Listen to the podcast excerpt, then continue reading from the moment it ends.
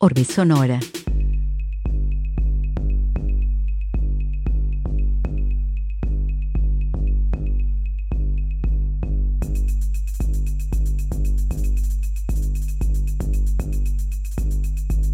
Estás escuchando Orbe Sonora. Bienvenidos a la cuarta temporada de Orbe Sonora Radio.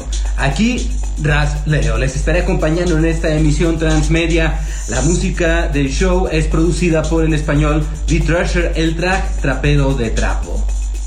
Hoy en cabina de Orbe Sonora, Hugo González. Estamos transmitiendo por Radio Universidad San Luis Potosí en el 88.5 FM. Radio Universidad San Luis en Matehuala en el 91.9 FM. Saludos San Luis Potosí, saludos Matehuala. El audio en línea se escucha por radio y televisión.uaslp.mx y por supuesto por orbesonora.com. Simultáneamente estamos enlazados en video a través de Instagram TV, a través de Facebook Live, a través de em, YouTube en las cuentas de Orbe Sonora. Ani Rola, ¿cómo estás Ani? La versión en podcast ya está disponible en Spotify, en Deezer, en Tuning Radio, en Apple Podcast, en Mixcloud, en Deezer, en Tidal. Búsquenlo como Orbe Sonora. Saludos Underprod Radio, Comunidad Alemania, Comunidad Washington DC, Comunidad Nueva York, saludos Comunidad California, saludos Comunidad Colombia, saludos Underprod Radio, Comunidad San Luis Potosí. Desde aquí estamos transmitiendo. Saludos Comunidad Filipinas. En esta ocasión, el comunicólogo Hugo González, un amigo que conozco ya desde hace que desde hace una universidad, no en el mismo año, porque nos llevamos una distancia, pero va a estar aquí con nosotros platicando. Le acabo de enviar una solicitud al vikingo de la cumbia. Hola, Ani. Hola, Mariana. Miriam. Marian, Marian. ¿Cómo estás, Hugo González? ¿Qué hola, viejo? ¿Cómo estás, Leo? Buenas noches. Buenas noches, buenas noches. ¿Sabes qué? No estaba conectando mi micrófono, pero en este momento lo conecto. Ahí estamos. Ya. Yo te escuchaba como que a lo lejos, y no aquí. Y dije, ¿qué está pasando? Todo conecté menos mis audífonos y el micrófono, pero ya. Ya estaba igual. Ya estoy con el micrófono. ¿En dónde estás, Hugo? Parece una baticueva y un bonque raro. Ah, no, es un espejo que escogió mi esposa para la casa y se medio locochón, ¿no? Ahorita que lo estoy Está padre. Se ve locochón. Aquí estamos en la parece, casa. Parece que estás en una nave espacial. Era nomás. Ah, ya, ya. Es que fíjate que como refleja el color blanco sí. de los muros, o como beige, ¿no? Como cremita, y se ve así como con, con, con, estos prismas, parece que estás ahí como que en una cabina muy loca. Dije, órale, qué lugar tan loco, tan loco como pero, tú, oye. Pero fíjate, voy a, voy a tomarla como una posible una posible decoración para cuando ya arme allá arriba. Tengo un cuartito donde quiero armar así un cotorreo igual. Tengo poquito Ajá. aquí en esta casa, entonces, y que la pandemia no ha, no ha dejado que uno se acomode, viejo. Para sí, aquí ya estamos sé. a la orden. Oye, ¿qué onda? ¿Qué hiciste hoy? Bien, ¿no? Pues bien contento. Para empezar, bien contento y darte las gracias de que estés aquí, dándote una vuelta a la cabina de Orbe Sonora. No, fíjate, fíjate, yo, yo sé que no vas a creer, pero me acuerdo mucho, las, he visto las varias de las entrevistas, sobre todo me, estoy muy participante con la de Víctor Randa, maestro de Ajá. maestros.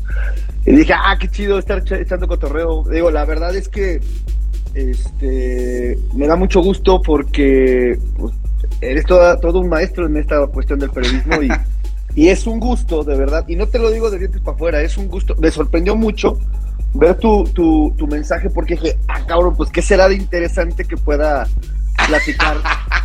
Sobre todo para el proyecto de Orbe Sonora. Yo lo seguía, yo soy honesto, todo, veía a los DJs de repente que andaban bóvedas, eh, bueno, todo este cotorreo. Y decía, qué loco, digo, porque al final de cuentas, mis acercamientos con la onda electrónica y todo el rollo, pues ha sido lo más comercial, viejo, ¿no? Ajá. Y yo, un, yo un, un, una cosa que admiro mucho de, de tu generación, de la generación de Víctor, de la de Hugo Díaz, etcétera, etcétera, etcétera, que están bien como a, a, actualizados constantemente en lo que cada uno le gusta, le llama la atención, sin perder la parte de la esencia de, de, pues de lo que existe en, la cultura popular. Y yo y yo soy muy alejado de repente de esas cosas porque soy más de me gusta lo mismo de siempre sabes eso es lo que tú crees eh eso es lo que tú crees ahorita vamos a hablar de eso. Yo no lo veo así eh pero ahorita lo platicamos. Ánimo adelante, adelante. pero estamos aquí de veras muy contentos. No pues el contento soy yo Hugo. ¿Cómo no, cómo no invitarte? Además te conozco de, de toda la vida. Oye, ¿qué, hoy qué hiciste? ¿Cómo te fue hoy? A todo dar, pues lo mismo, radio, este, echar cotorreo en la mañana con, la gente ahí en la estación de radio, en la mejor FM. Igualito, estamos preparándonos para la parte de las posadas de la estación. En esta etapa, también vamos a platicar mucho de eso, yo creo. en esta etapa que me toca de, estar, eh, estar encargado de una estación de radio, güey, cuando pues yo ni siquiera me imaginaba que iba a poder ser locutor en mi vida, soy bien honesto. Pero ¿cómo empiezas? ¿Cómo, se da todo esto de que, de que llegaste a la locución? De chiripa. es bien chistoso. Fíjate, hoy, hoy, entre ayer, no, hoy le estaba platicando una compañera de, ahí de, MG, esta Lili Aguilera, de Factor Ah, sí, sí, sí. Más o menos, grosso modo, le contaba esto. Yo coqueteé mucho tiempo con la radio, obviamente por el, también por, por el respaldo de, de gente como Víctor Banda, principalmente de Víctor Banda al que de verdad le debo todo mi respeto, mi cariño mi lealtad en este, en este medio, sobre todo en el de la radio, por la confianza que siempre tuvo. Pero de una forma u otra, mira, yo me considero uno de los peores locutores y conductores que existen en el ¡Ay, sí, Te voy a decir por qué. No, te voy a decir porque técnicamente, en cuestión de técnica, yo me veo y, digo, ok, no, tampoco te voy a decir, ay, soy, soy malo técnicamente. Pero conozco 10 personas tal vez que pudieran estarlo haciendo mejor. La única diferencia que yo tengo con esas 10 personas es que yo me divierto un chingo, cabrón. Pues de eso se trata. Sí, claro, claro. Y, y, nunca me he visto, claro, obviamente la gente que, salimos a cuadro, que tenemos audio, que tenemos eh, eh, este eh, aire, pues de cierta manera sí nos pega las ganas de, de, de, que nos volteen a ver, ¿no? Si quieres en el ego, si quieres en la parte del trabajo, en la parte profesional, no sé, siempre hay algo, eso es de ley. Cualquiera que esté en, un, en un, medio que quiera expresar algo, siento que, estaría echando mentiras si te dice que no le gusta la parte de, de, sobresalir, ¿no? De, de, tener esta réplica con la gente. En mi caso no, no es tanto esa parte, porque cuido muy poco mi imagen, pero sí trabajo la parte de, tener ciertas cosas que vayan con mi personalidad y personaje, ¿no? Es decir, no es, no es, no es el mismo vato que habla al aire diciendo tonterías, pero sí, nada más que exagerado, es como una onda histriónica, ¿no? Y este, y eso me divierte mucho, ¿no? Entonces te digo, yo entro a la radio de una forma bien, bien, interesante. Me, invita, eh, eh, eh, hago durante como siete años casting. Yo ya trabajaba Pero bueno, hay, hay que decir que estudiaste ciencias de la comunicación, comunicación. En la mesa. Comunicación, exactamente. Exactamente. la universidad que yo. Así es, exactamente, alma mater. La verdad es que eso también fue muy bueno. Creo que yo hice el, yo ni siquiera hice examen en la autónoma porque mi preparatoria, preparatoria, por ejemplo, no me lo permitía, porque hice físico matemático. Entonces ni siquiera, loco! Ni siquiera hice. Sí, sí, era técnico programador, imagínate, Y me gustaba mucho el cotorreo, pero no, nunca, nunca, nunca, he, nunca he sido bueno para estar como concentrado, por ejemplo. Y este, me, hablan de la MESO, a mi mamá le dicen, oye, que está esta universidad donde está lo que quiere estudiar Hugo, la vamos a ver, me gusta, pero ¿qué crees? No entro el primer año, no me aceptaron. ¿En la MESO? Todo el mundo hace esa pregunta. ¿Pero por qué? Psicométrico. O sea, ¿estabas muy lurias o qué? Problemas con la autoridad. Fíjate, después me encuentro, después me encuentro amigos como el Mauricio Massa, el Champi, güey, este, Ajá. o sea, gente que sí tenía problemas con la autoridad ahí estudiando, güey. Sí, claro. digo, con todo el respeto que me merecen, y lo digo de, de, de, No, son brothers, además, son brothers. Sí, son carnales, sobre todo Mauricio Massa, trabajé con él en, Canal 7, pero es gente que sí trae una onda bien, este, bien de, bien, bien, pues bien de, de, rebeldía y todo este cotorreo. Y yo, pues la verdad es que era tranquilo, sí, traía mis bronquillas y todo, pero como yo vengo arrastrando desde morrillo un TDA con hiperactividad, yo creo que ahí algo salió, no se, no se me ocurre otra cosa, porque ni siquiera en las listas para ir con el psicólogo, ya ves que había Es en serio. Y el siguiente año, El siguiente año vuelvo a hacer el examen, paso. Y, una de las cosas que me gusta mucho eh, ahí, digo, platicar cuando hablo de esto es, al siguiente año me gano la presea Quetzalcoatl. Eh, es cierto. Sí, sí, junto con otro chico, se me dio el nombre, la hacía de payasito. ¿Por qué digo mucho esto? Porque para mí fue como bien, bien padre ver que sí hice un cambio. O sea, que, que venía así de, yo creo que ni siquiera tenía ganas de estudiar, para serte honesto. Estaba estudiando porque tenía que hacerlo. Y realmente, para mí hacer la carrera eh, me salvó realmente la vida porque no tenía como planes. Y abiertamente no tenía planes de, digamos, ponerme a hacer algo en, la vida. Solamente sabía que quería hacer algo. Entonces, la, universidad para mí fue ese cuadrito donde pude estar eh, en cuatro años de, de madurez Finalmente no lo hace uno. O sea, de hecho, terminé de madurar porque trabajé también en la uni. Y todavía uno sigue teniendo sus tropiezos. Pero me ayudó para decir, bueno, por lo menos tengo esto, ¿no? Tengo la carrera. Eh, y la atiné. Debo ser la atiné porque. Eh, pues me divierte mucho lo que hago. Yo pensaba trabajar en algo de publicidad, mercadotecnia, haciendo videos musicales, que era como mi sueño. Y eras muy cohibido, eras muy cohibido, yo recuerdo. Algo. Sí, no, de verdad, de verdad. Así como que calladito, observabas nada más. Pero, pero empezó el cotorreo bien padre porque tengo esa parte, güey. Puedo estar muy tranquilo, pero exploto porque esta, esta, este TDA, este, este ahora sí Te explota como que la tacha mental, ¿no? Sí, güey, o sea, estoy para los dos, de repente dices, ¿qué pedo con este güey? Y de repente está acá, y la mayor parte del tiempo era madrazos de, energía, entonces tú me dices, ¿por qué no está quieto? Y le porque no puedo, güey, o sea, no es que no quiera, no puedo. La anécdota más curiosa que yo les puedo platicar cuando estaba morrillo, estaba en la primaria, Ajá. Y, y, andaba así con esos golpes de energía, yendo y viniendo y haciendo y les madre, y me sentaba yo, güey, tenía nueve años, diez, y decía, mañana no voy a molestar a nadie Mañana voy a estar. lo juro, güey. Es lo más, es lo más loco. Llegaba Oye, pero entonces te, te, te, te, señalaban los adultos de que eras intenso, entonces, para que pensaras eso. Sí, todavía en la uni me sacaron de, las, de, clases. o sea, ¿a quién sacan de clases? El profe de inglés, el profe de inglés, un profe de inglés me dijo, mira, Hugo, tú, tú ya sabes inglés, igual no te lo sabes así como para, pero ya te defiendes, lo que yo te voy a enseñar, pues ya lo sabes. ¿Qué te parece si te sales? Yo hablo con Yara, para que le mando un saludo a Yara Vázquez. Este, yo hablo con Yara y le digo, Hugo, ya no necesitas saber nada de mí, te, vas con ocho, güey. Es más, si quieres te pongo nueve. Pero ya no entres a la clase, porque me distraes a la gente, porque no te puedes estar quieto. Le dije, no, güey, me sentí tan mal, cabrón, que dije, no, güey, ya, ya, está bien. Vienes tú a clase y yo me concentro en lo mío. Ya no te molesto. Me pongo a dibujar, me pongo a hacer cualquier otra cosa, pero ya no te molesto, ¿no? Un profe de filosofía. Tiene un profe de filosofía que no me acuerdo ahorita de su nombre. Este, un amigo, uno de mis compañeros, llevaba su computadora y tenía ahí el, este juego de PopCap, Games que se puso después de moda, que son el Vigiled y plantas contra zombies y todo este corro, cotorreo, y uno de fútbol. Entonces yo me clavaba jugando, pero estaba escuchando la, la, clase y participaba.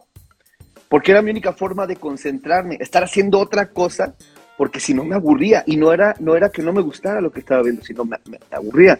Y no por ser un genio ni nada, sino porque mi cabeza era lo que me daba, güey. Es para lo que me daba. Entonces, de repente, estaba con la compu y yo veía que llegaba el profe y la, ya le cerraba. Me dice, no, no, no, no, no, no déjala abierta. Tú sigue haciendo lo que estés haciendo y que, no que nadie te moleste. O no, mames. así era, eso fue, ¿no? Y, este, sí, te había veces en las que era muy padre, otras no, de, fue un caos. Y obviamente eso lo he explotado en, la, en, en, los medios donde he trabajado, ¿no? Pero no nos perdamos, y vamos a cómo cómo te inicias en la radio. Ándale. ¿Qué es eso? ¿Qué estás tomando? ¿Coca Light? No, no, coca de gordos. Ah.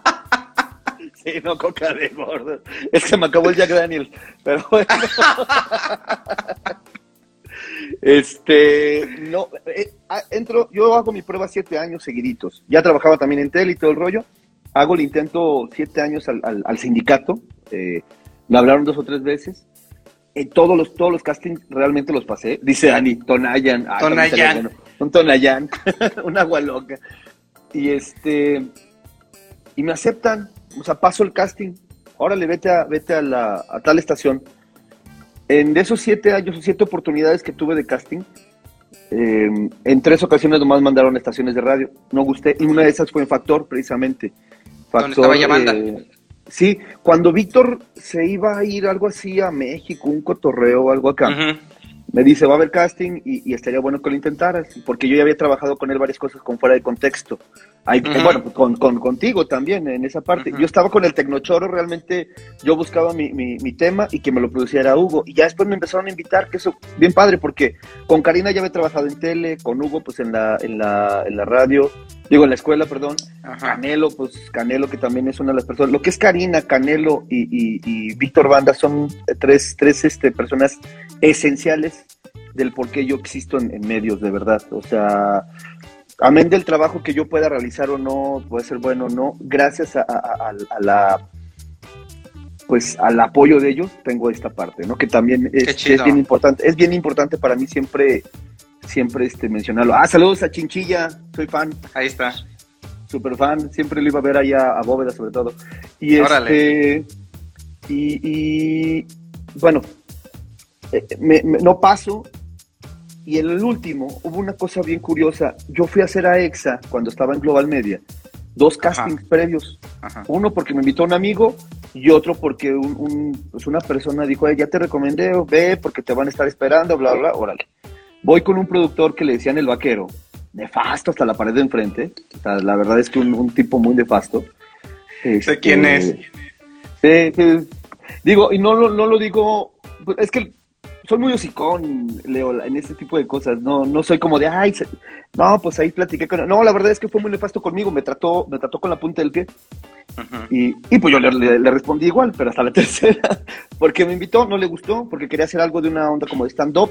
En ese momento estaba apenas creciendo la parte del stand-up y la realidad es que a pesar de que la gente luego me invita mucho a esas cosas, yo no puedo, yo no siento que sea un buen stand pero porque eso es preparado. Yo soy mi mayor parte del tiempo ha sido aprender en la improvisación. Y el stand-up no es improvisado. Entonces decía, es que no puedo hacer esto, carnal. Vamos a intentarlo. No salió. Segunda oportunidad volvió a ir. Me dice, es que la verdad eres malo. Así me dijo el ojete, eres malo para, para esto. Ni siquiera tienes voz. Y le dije, yo lo sé, cabrón. Pero me mandaron. O sea, y, y sí quiero intentarlo. Y, hasta que ya sea una puerta cerrada, ¿no? Total que la última vez me mandan el sindicato y me mandan a poder a, la estación grupera. Me dijeron, es que tú eres para grupero. Y dije, qué chingado va a ser el grupero. ¿Tú, siendo tu rockero. Sí, pues sí, yo escucho de todo, pero yo tocaba en bandas de rock, este, mucho el metal, eh, etcétera, etcétera, etcétera. Familia rockera, bueno, ya te imaginarás, ¿no? Pero obviamente. Por eso es vikingo de la cumbia. O sea, tiene esa parte agresiva. Bueno, ahorita, ahorita llegamos a eso. Lo del vikingo es otra cosa que nomás se pegó, o sea, eh, ahí te lo cuento ahorita un ratito. Ajá. Realmente yo empecé con esta onda de decir rockteño ya cuando estaba en la grupera es cierto, es cierto, ya recordé, ya recordé. Se dio mucho esa parte del rosteño porque dije, bueno, pues es que ya hay un vato que le sabe a la tejana, ya hay un vato que le sabe a, las, a, los guapangos, ya hay uno que es, no me gusta la banda. Necesito tener como algo eh, personal que me haga sentir bien al aire, pues el rosteño. En ese tiempo estaban de moda, estaba, habían, ya se habían bajado un poquito los, los ¿cómo se llaman? Los alterados y ya no tocaban, tocaban al mismo estilo, al mismo ritmo, pero ya sus letras ya no eran tan alteradas, ya no eran 500 balanzas de ya sabes, ¿no? ya no te asustes cuando vengan un convoy, o sea, ya eran otras canciones como me hice muy fan de un grupo que se y, de verdad soy fan de un grupo que se llama los los los Inquietos del Norte. Tocan alterado, pero son punks, güey. Los vas a ¿Ah, ver en conciertos, son punks, son punks. El baterista su, estilo le llama Aggressive eh, Drums, algo así. Es un vato de cholo californiano de LA, güey, acá todo tatuado como de unos ochenta y tantos. Y le pega la batería increíble y los vatos están brincando, no salen con sombreros, salen con botas militares, locochón. Y tú vas a sus conciertos y de veras, son punks, güey. De veras, son literalmente son punks. Podrán tocar el ritmo que sean, pero son punks. Entonces me empieza a gustar mucho y digo, pues esto es lo que va conmigo y lo escupo y voy con la parte roteña, ¿no? Pero bueno, me adelanté un chorro, te platico ya cómo entro, ¿no? Este, soy muy, me derivo demasiado, disculpa. No, pero, está bien chido, estás bien chido cómo vas llevando al, viaje.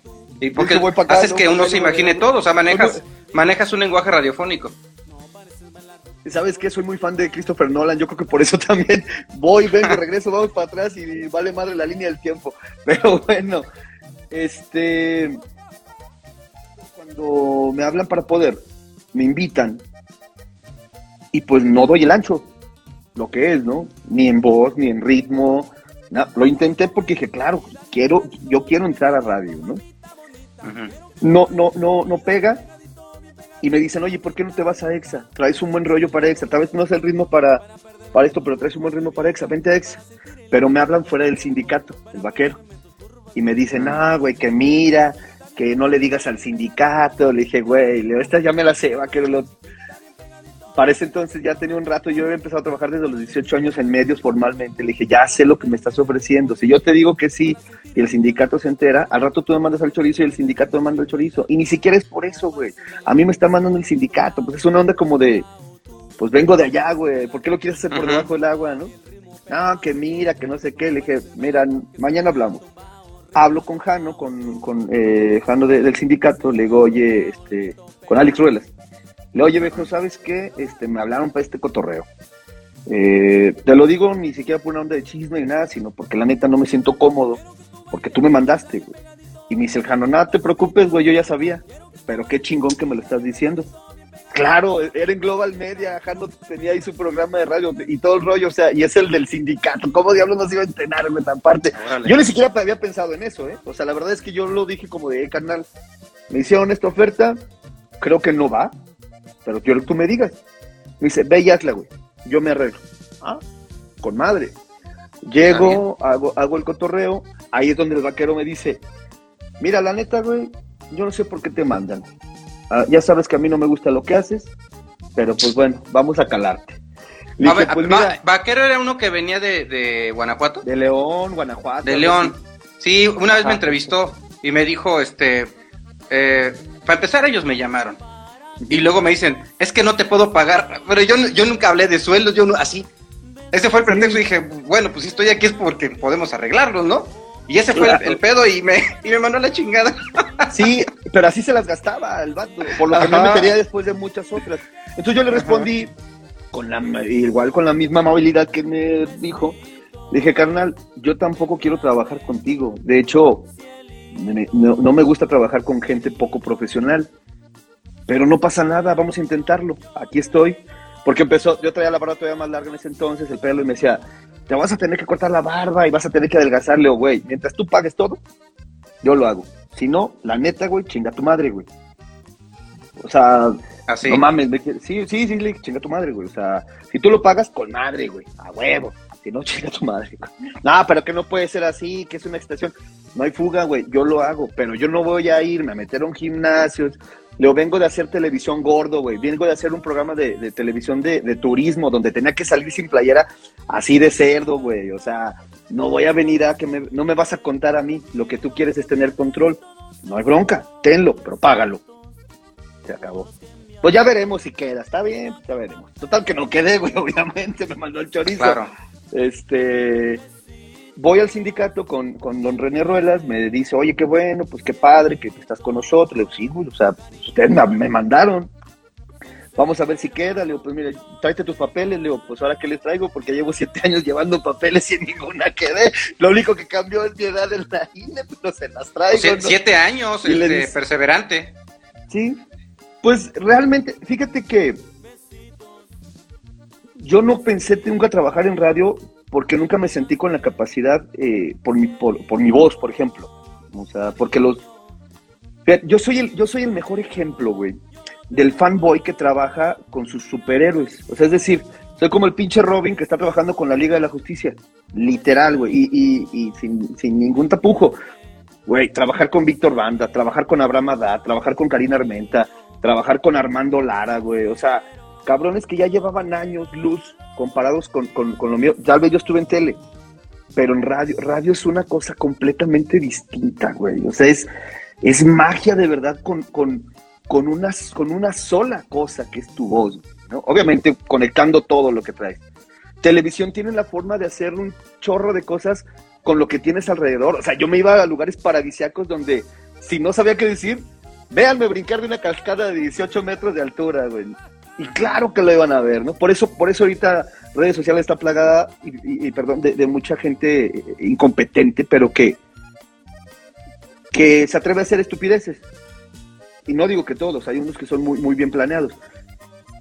Y no lo critico, porque la verdad es que a mí me tocó esa época de iniciar eso y no había foro para, para la raza, güey, ¿no? Yo tengo ahí mis videos de YouTube y de, de, de de Spaces Live, cuando todavía existía esa madre, güey, subió un chorro de cosas que ya se hacen ahora diario, güey. Y cuando ya me tocó, uh ya era un ruco, güey, ya era como de no mames. O sea, ahora te hago TikToks porque son bien divertidos, güey, pero no porque quiera ser un TikToker, ¿no?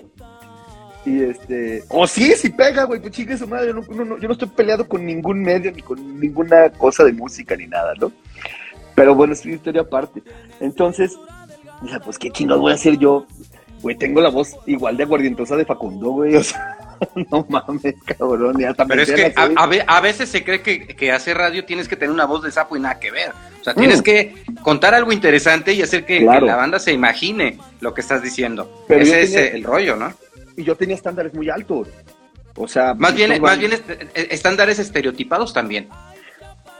Tal vez, pero sabes que yo no seguía, yo no escuchaba radio si no era gente que, de verdad me, aportara algo y que técnicamente dijera, wow, Víctor, no mames, pinche voz, ese cabrón así habla todo el tiempo, güey, o sea, la voz ya la tiene impostada, este, Armando no se diga, Karina, güey, o sea, y Abraham, por ejemplo, yo escuchaba mucho a Abraham, porque me gustaba mucho el ritmo de Abraham, o sea, cómo te platicaba las cosas, Víctor, su, su cuestión acelerada de, yo cuando escuchabas a los, cuando yo escuchaba a los locutores de aquí, de, la parte pop, me desesperaba un poco el que todo el mundo hablara acá con la voz de ¿qué tal? Soy eh, Hugo González desde el, desde el Valle del Tangamanga, ¿no? Por ejemplo, y decía, güey.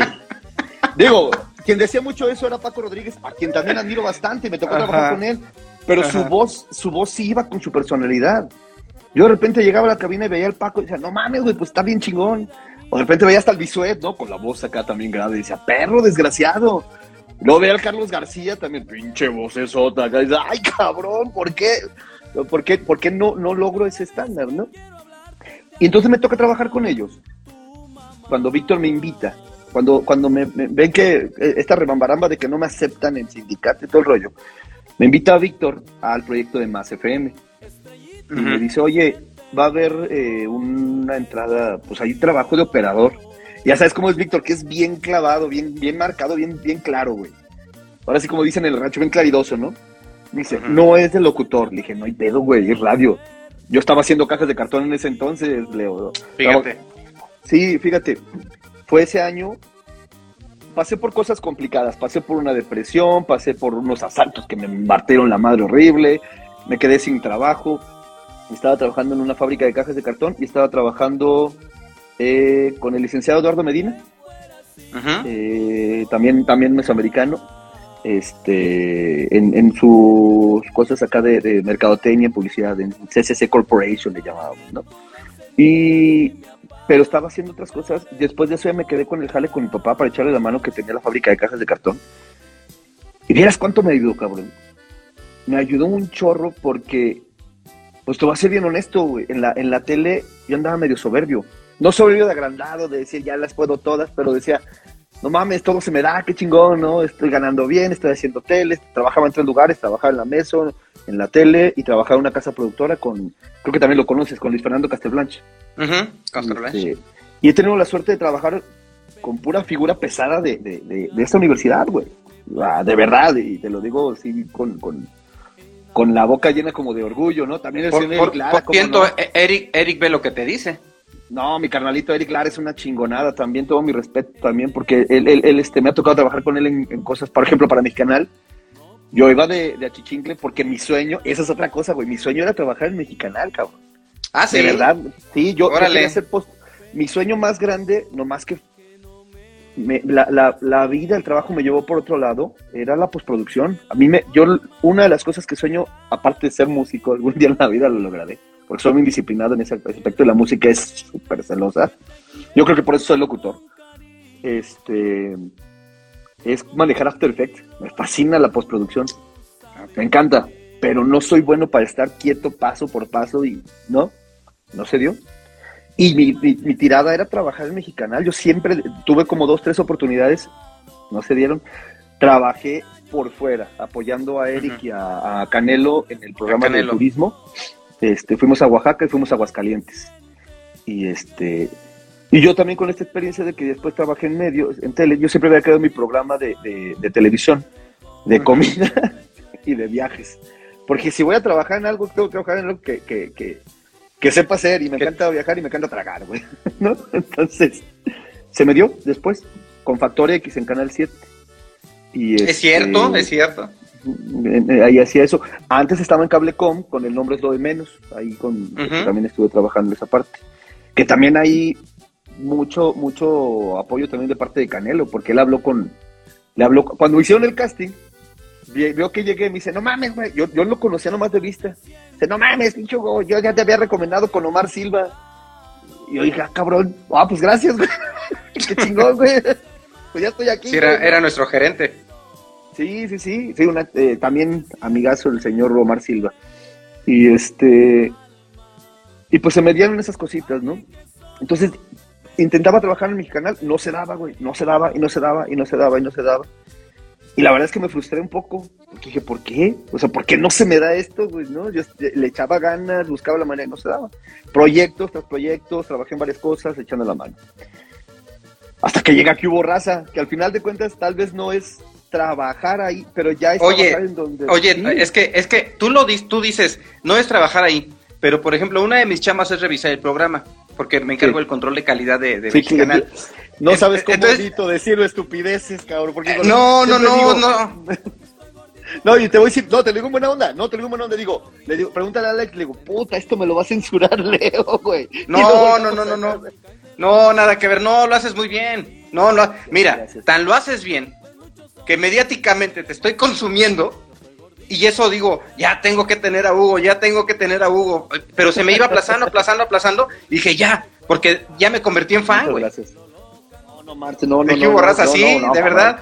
de verdad. entonces, entonces tú formas parte de, de, por ejemplo, alguien que te ve en la pantalla de Mexicanal dice, ah, pues Hugo, Hugo, ahí trabaja. Y es, eh, a lo mejor, ajá, no, y es que sí.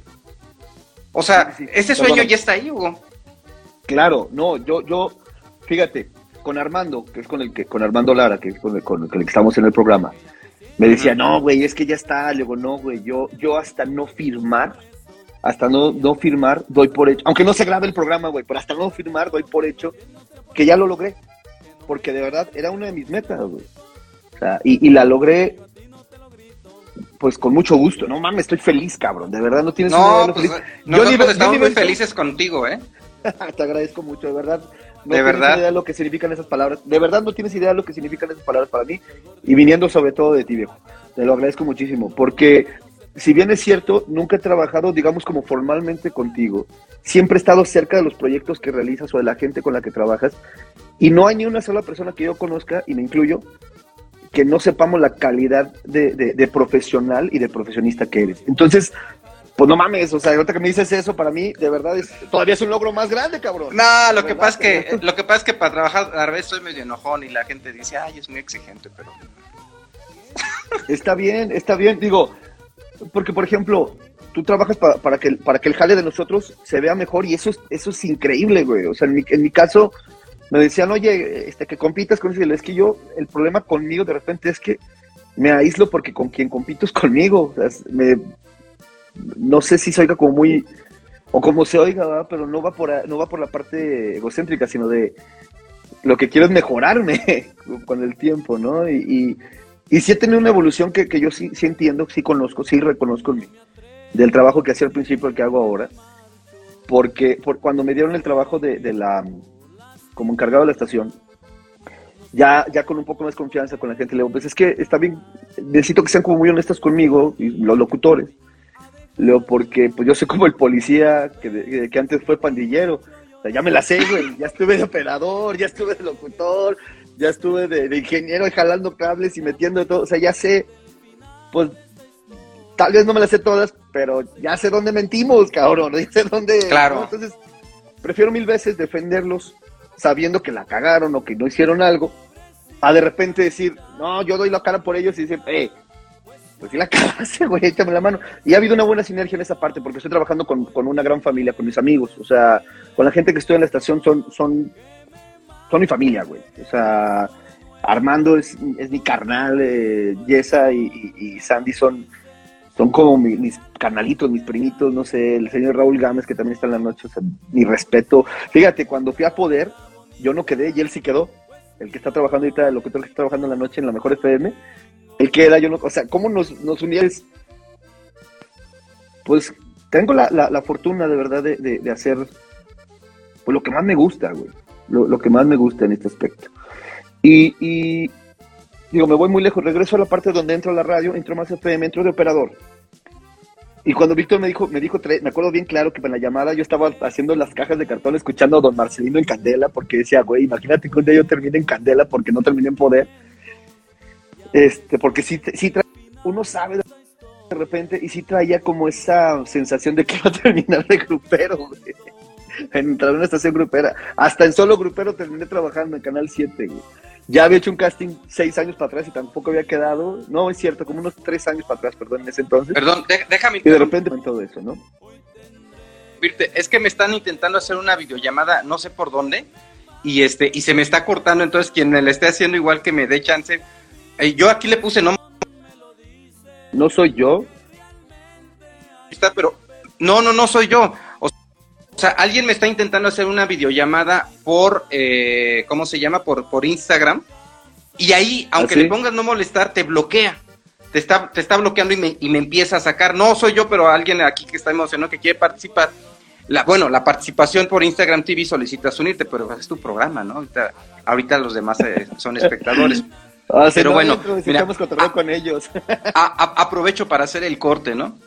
Estamos platicando con Hugo González, un locutor, un comunicólogo, brother de, de toda la vida, eh, que nos está hablando sobre todo su trayecto en, en los medios de comunicación, con una plática muy interesante que parece interminable, con experiencias del vikingo de la cumbia. El vikingo de la cumbia. Mira, hasta, hasta me hicieron esta, me la regalaron esta gorra que dice el vikingo. Ni siquiera es algo que yo haya mandado a hacer. Yo me, un radio escucha me, me mandó a hacer esta porque me gustaba mucho. Con, con te- como si fuera el sol de San Luis, ¿no? Sí, parece eso. ¿Sabes qué? Es como, como la de Compton. Más bien es Ah. como el tipo tipografía de Compton. En vez de decir Compton, es San Luis. Por la parte Ah, que ya. ahorita está muy, muy, muy de moda con el, sobre todo quien lo puso más de moda, pero ya, ya tiene rato, era MX con la parte del triple 4 y, y todo este rollo. Este, que se me hace una, una cosa genial, güey, porque eso, fíjate que cuando yo empiezo con la cumbia me empiezo a dar cuenta, a mí siempre me gustó la cumbia desde morro, desde bien morro, o sea, yo iba a trabajar, con- yo, ¿sabes a quién le debo realmente mi capacidad a- al aire y al- a la tele? Al centro de abastos. ¿Por qué? Así como en la universidad, yo cuando era niño era muy temeroso. Yo no podía hablar para pedir una chingada pizza, güey. Me, tenía ese nivel de ansiedad de, de- de no poder hacerlo, no podía hablar frente al público. Es más, yo cuando daba una, una plática en clase, una presentación en clase, yo era el que decía, ¿saben qué? Yo hago todo, güey, no se preocupen. Vengan nada más a la casa hacerse pendejos o a- a ayudarme a escribir, pero yo les, les saco la información. Este, tengo libros, tengo revistas, tengo internet, yo lo hago, pero ustedes hablan. O sea, yo presento, ustedes hablan, yo cierro. Curiosamente siempre tuve esta maldita dicotomía, porque de verdad fue muy estresante, de querer estar en canto, baile, danza folclórica, este... ¿En todo eso? declamación. Me, me metí en todo lo que podía, güey. Era, era- el, el, el licenciado Armando, el licenciado Eduardo Medina yo decíamos que éramos los niños que todo querían hacer, güey, porque de verdad me llamaba mucho la atención. Hice, intenté teatro, este, varios instrumentos los intenté, todos los he dejado a medias. Ahorita estoy intentando con el acordeón, pero toqué la guitarra, el bajo, la batería, este, intenté hasta con el violín. O sea, intenté un chorro de cosas, ¿no? nomás como por, por esta, pues sí, por esta necesidad, esta, esta digamos, este síndrome, ¿no? Que, tengo de- del- del TDA con hiperactividad. Y me salía bien, me aburría, me aburría, me aburría. Tocaba el piano, me aburría, hacía un chorro de cosas. Entonces eh, me pasa con, con, esta, con esta cuestión de, de- de que estaba en el, en el... Perdón, estaba con... con, con, con, con- Escuché un bebé, hacer- ¿tienes un bebé? Sí, ahí está mi niño. ¿Tienes bebé? No sabía. Era- No sabía ni que estabas casado. Sí, no, sí, ya. Yo tampoco puedo creerlo. ¿Y cuántos bebés tienes? déjalo. ¿Cuánto tiempo tienes de casado? De casado llevo, ay, güey, cinco años. Órale, ya ¿qué? viviendo con, viviendo con, con un- también ex alumna de la mesa, con Dalila llevamos casi 10 años, me parece, algo así. Órale. De hecho, de hasta tengo, tatu- tengo hasta tatuada la, la fecha de la boda porque si no se me olvida. Se te olvida. Sí, la neta, ¿Y, güey. y, y bebés? eh, ¿Cuántos tienes? Uno de dos años, nueve meses. Órale, qué padre. No sabía. Que yo, yo te, te puedo platicar todo, la, todo lo que he hecho y todo lo que hago y todo lo que me divierte, pero ese es el mejor proyecto de vida, güey. Es el más complicado Claro. y el más chingón, güey. Ese, es el- es, ese sí es el que más orgulloso me puedo sentir, güey, porque no mames, lo adoro con el alma, güey. No tienes tú una idea. Y este, y es un desmadre, no sé por qué. pues, ¿por qué será? ahorita está encerrado con su mamá, si no aquí andaría. Fíjate, cuando nos fue la pandemia, yo estaba transmitiendo desde casa, tu casa, viejo. Gracias, este, gracias. Y el condenado chapaco aquí estaba, echando cumbia, echando cotorreo, hacía en vivos y ahí salía el león. Hasta le pusieron el príncipe de la cumbia, imagínate. Órale, qué chido. Es el príncipe de la cumbia este cabezón. Entonces, este, pues te digo, todo, todo este, todo este desmadre, todas estas cosas que, que, que, que hacía me, me llevan a este lado. Yo no podía hablar frente al público, Leo. De verdad no podía. Ahorita no puedo parar, pero en ese entonces no podía. Era, fíjate, tengo una anécdota, una anécdota en poesía coral. Eh, hacíamos una poesía sobre animales y había un chavito que lo hacía muy bien y se enfermó ese día y yo estaba terco de que dije, ah, chinga, yo, yo quiero hacer lo que hace él, ¿no? Y yo quiero, yo quiero, pues el día que me toca, cabrón, estábamos en Morales, en, sí, en el parque de Morales. Lo único que tenía que decir, güey, era al perro oigo ladrar. Y era pues con la vocecita de niño, al perro oigo ladrar, nada más. Me dio tanto nervio, güey, que cuando paso al frente, es- dije, al perro oigo ladrar. Y me agaché y nomás escuché a toda la gente haciéndole, ay, yo chinguen a su madre. Me fui hasta el fondo, güey, apenadísimo. Otra. Pero les diste ternura.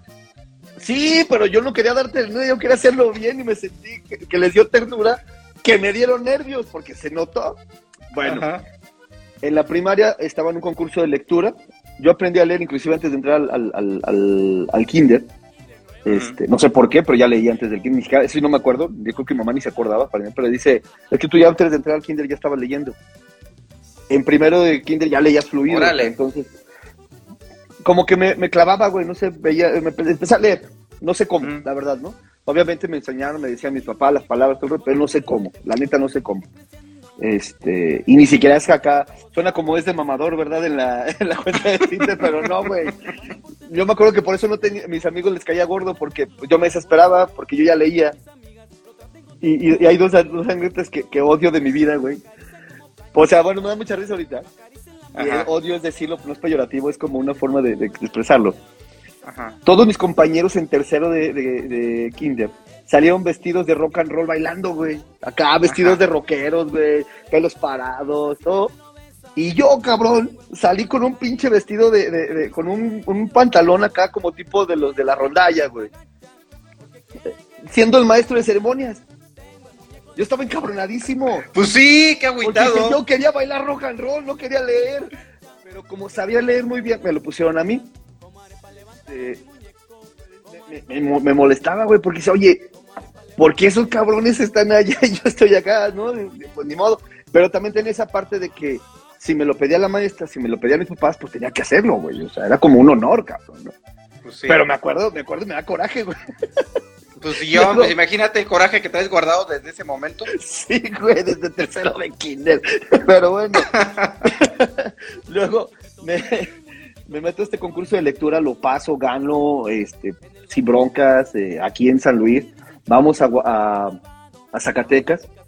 Y en Zacatecas, a mitad del, del, del, ¿cómo se llama? De la lectura, me puse nervioso. Igual, lo mismo. Tenía esta, eh, tenía esta, sí, yo le llamo dicotomía, güey. O sea, muchas ganas, pero a la hora de los trancazos me daba una ansiedad horrible y perdía, perdía, perdía, perdía. Entonces me la quité porque me duró hasta la secundaria, güey. O sea, hacía un chorro de cosas. Por ejemplo, en un tiempo puse coreografías de los Backstreet Boys porque era fan. Es mi gusto culposo. Te lo juro, güey. Yo era el sexto Backstreet Boy perdido, quemado en BCD, dejado al sol ahí en Tepito, güey. Y este.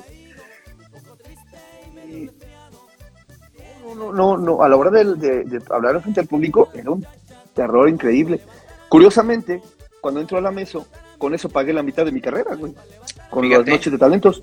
Sí, sí, sí, porque me obligué, me obligué, de verdad, fue, fue obligarme, güey. O sea, la mi, mi mamá de repente o mi familia me dice, no, pero es que tú siempre fuiste extrovertido. Sí, cuando no tenía que estar al frente, cuando no tenía que hacerlo formal, cuando no tenía que ser, o sea, cuando yo explotaba, hacer payasadas es bien fácil. Entrar de repente cuando alguien más está hablando y hacer una tontería es sencillísimo, porque no tienes que quedarte. Pero estar Ujú. parado frente al público, esta parte de respetar a la gente y hacerlo que, que te pongan atención, que estén ahí contigo, no mames, era una responsabilidad enorme, güey, ¿no? Sigue siéndolo, por supuesto. Lo que pasa es que ahorita ya, yo cuando, cuando, porque me ha tocado apoyar a, más gente, le digo, esto se vuelve mecánico, pero no le quita la parte creativa. La parte en la que yo me quedé sin, sin trabajo, en la que antes de entrar a radio, yo me acuerdo que la mayor, ya cuando entré a más FM, seguía trabajando con mi papá en, en la fábrica. Y me acuerdo que las partes más creativas, y me acuerdo mucho por, porque una vez, después de, lo entendí cuando leí una, una anécdota de Steve Jobs. Digo, la neta no soy como fan, pero sí leí una, una que me llamó mucho la atención. Que decía que él se dedicó a hacer otras cosas como pin- algo de, caligrafía china, eh, customer service, cosas así, que le ayudaron a, a, pues, estas cosas, ¿no? Estoy, hablando de un iPhone por esa misma razón, por ejemplo, ¿no? Por eso existe. Y esta- me acuerdo mucho que la máquina donde más creativo me ponía era una máquina de troquelado. Entonces yo estaba escuchando la radio, a más FM, estaba escuchando música, y estaba en el troquelado, y se me empezaron a ocurrir cosas después de estar haciendo trabajo mecánico. Literal, para acá, para acá, para acá, para acá. Entonces como que la mente se, me- se, concentraba, se concentraba, se concentraba, y de repente salió un chispazo, y me iba a escribir algo, güey. Luego, luego. Y luego ya lo hacía en, la- en el programa de radio cuando ya me tocaba entrar al aire. Y me ayudó mucho. Es un ejercicio que de repente sigo cuando digo, a ver, estoy saturado, quieto, güey. ¿Qué lo que- ¿Con qué lo hago? Me pongo a jugar videojuegos en el celular. O sea, me Ah, pongo o sea, a, a- Si un día estás en el camellón, en Carranza, como que te diriges a MG y estás así, que te dejen, porque en ese momento va a venir el chispazo creativo. Pues realmente para mí es mi, es mi única forma de, de- de- de evitar tantos pensamientos, porque una de, las, una de las cosas que me explicaban, porque estuve en terapia mucho tiempo, una de las cosas que me explicaban los psicoterapeutas, psiquiatras, psicólogos, es que el TDA es esa parte, este, necesita enfocarse. ¿no? Por ejemplo, yo, yo tengo una palabra que siempre he querido, eh, porque me dicen, es que si eres disciplinado, sí, pero no, quisiera ser un poco más cuadrado en ese tipo de cosas, porque, porque creo que hubiera, creo, yo siempre tengo esa creencia, aunque tal vez no es cierto, que hubiera llegado un poquito más lejos o a este punto más rápido, ¿no? Nunca se ¿Quién va a saber. sabe, Hugo? ¿Quién sabe? Porque a- al final esto te, llega, te ha llevado a una autenticidad. Y eso Al- camino. Sí, claro. o sea, claro, has, has sí. sido muy libre.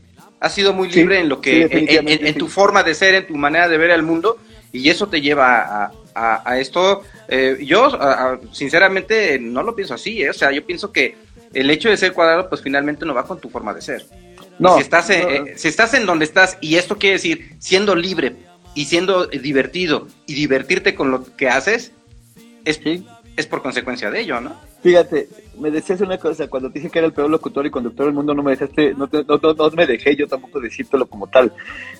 No parte técnica, me refiero a que, por ejemplo, en la radio, conmigo se, me- se mete mucho la gente porque dice, es que no complaces, es que no vengo a complacerte, güey, o sea, yo vengo a, a poner música con amigos, eso es como yo veo eh, esa parte de la radio, vengo a poner, porque tengo la suerte de tener un programa libre, que es el de ánimo que es cumbia, meter lo que yo quiera. Y claro, meto complacencias de vez en cuando de la gente, pero como, como yo ya voy con un ritmo, ya sé qué rola sigue o qué rola no sigue o qué. Y de repente estás la en una continuidad. Corta. Exactamente, y le cortan, ¿no? Y este, y a lo que me refiero en esa parte es porque no, casi no complazco a la gente y se bur- y se enojan y le digo, pues si no te gusta te pago el Spotify, güey, pero porque es parte del show, güey, es parte del show, es porque, y no lo digo, o sea, lo digo de broma, que, sí les digo así como de, eh, güey, aguanten, ¿no? Pero es, yo no sé si les gusta o no les gusta, pero a mí me divierte bastante, güey, ¿no? No, si no les gustara no estarías ahí. Sí, claro, claro, imagino que sí. Pero lo que me refiero es que de repente, esa, es- esa es la parte que siempre me ha gustado de, de eso, que la radio te da esa posibilidad, y más ahorita, con el WhatsApp, por ejemplo, con redes sociales en general, pero el WhatsApp te da esa oportunidad de que ya es más inmediato, ¿no? Porque a mí ya no me tocó, no me tocó la, la radio de poner y quitar cartuchos, la conozco, pero no me tocó. Eh, me tocó la radio de, de la llamada telefónica y de la red social no tan inmediata, sí me tocó. Me tocó ya hacer Ustream, por ejemplo, me tocó todo ese rollo, ¿no? Eh, me, me tocó las páginas y todo este cotorreo. Pero ahora inmerso completamente, me toca explotarlas. Y es una cosa increíble, porque el medio grupero es una cosa fascinante, es una cosa divertidísima, es una cosa ligerísima, es cálido. El, el- yo creo que yo creo que lo que nos está ayudando mucho en la estación de radio en general, hablo por mí y por lo, por lo que hacemos, es y te lo digo así bien, bien abiertamente, es que no subestimamos a nuestro radio escucha. Porque mi radio escucha es grupero porque, porque le gusta la música grupera, pero le gusta el rock, güey. Sabe de metal, Claro, sabe de electrónica, sabe, y, y creo que creo que la mercadotecnia en general, a nivel mundial, ¿no? Esa parte de cuadrar, de poner, ya está obsoleta, güey. Claro, pues es marketing de antes, porque ahora, ahora te tienes que enfocar en un nicho, Sí, no en, un, sí. en algo tan grande. No, y, y esa parte de, ah, eres grupero, entonces no puedes ser este popero. Nada que ver. güey, no, nada que ver, o sea. Pues desde agrupado, acuérdate ese programa grupero que hacía con Eliane. sí, En- exactamente, en- ajá, exactamente. Era sin sombrero, era vestido normal, Ajá. casual, Exactamente. una persona normal potosina haciendo grupera, ¿no? Que eso es lo que me latió de tu imagen cuando te observé haciendo esto. Es que eso es lo que me pasó, con, por ejemplo, yo tenía, eh, cuando entró solo grupero me decían, no, es que vente de botas. Me gusta, porque, por ejemplo, ando en moto, me gusta traer las, las, las botas, pero, y me gusta ir al rancho y vestirme así porque se siente, te sientes más cómodo, un chorro de cosas, ¿no? Pero en la tele dices, güey, ve a Monterrey, neta, ve a la gente de Monterrey, que son los que son los, pues, los meros meros en la parte norteña, sin pedos, güey. No andan así, cabrón. No andan así. Tú ves, por ejemplo, me, inte- me- me llama mucho la atención de, de- de grandes músicos y grande gente que está haciendo cosas allá. Porque, por ejemplo, eh, yo admiro mucho un compositor que se llama Elías Medina. Y Elías te compone de todo, güey. Te compone de una hamburguesa, o te compone de su hija, o te compone de un amor, o te compone de, de todo, güey. Y, y es un vato que, que le ha hecho canciones a Pesado, a Soledad, a, a todos los que, a los que quieras les ha hecho. Y ahora le empieza a cantar, ¿no? Y me he dado cuenta de, de esa calidad humana que tienen estos compas. Porque tú, por ejemplo, entrevistas a, a- a- ya los, a los grandes músicos, son vatos que te conocen música de a de veras, güey. O sea, que, que conocen. Por eso te decía de los inquietos, ¿no? Me llama mucho la atención porque, pues está alterado, pero de veras están tocando la esencia del rock, ¿sabes? O sea, Sí, sí, sí, esencia- y te entiendo perfectamente, porque cuando hice este programa, como produje este programa grupero, pues yo venía de un gremio, eh, entre comillas, cultural, ¿no? De hacer periodismo como cultural. alternativo, ¿no? Ajá, entonces de repente hacer un programa eh, grupero en algo que yo desconocía y me enfrento a este mundo del que estás diciendo, en donde, por ejemplo, puedes estar con los vatos de pesado hablando de Depeche Mode, Claro. así por tal ejemplo, cual. ¿no?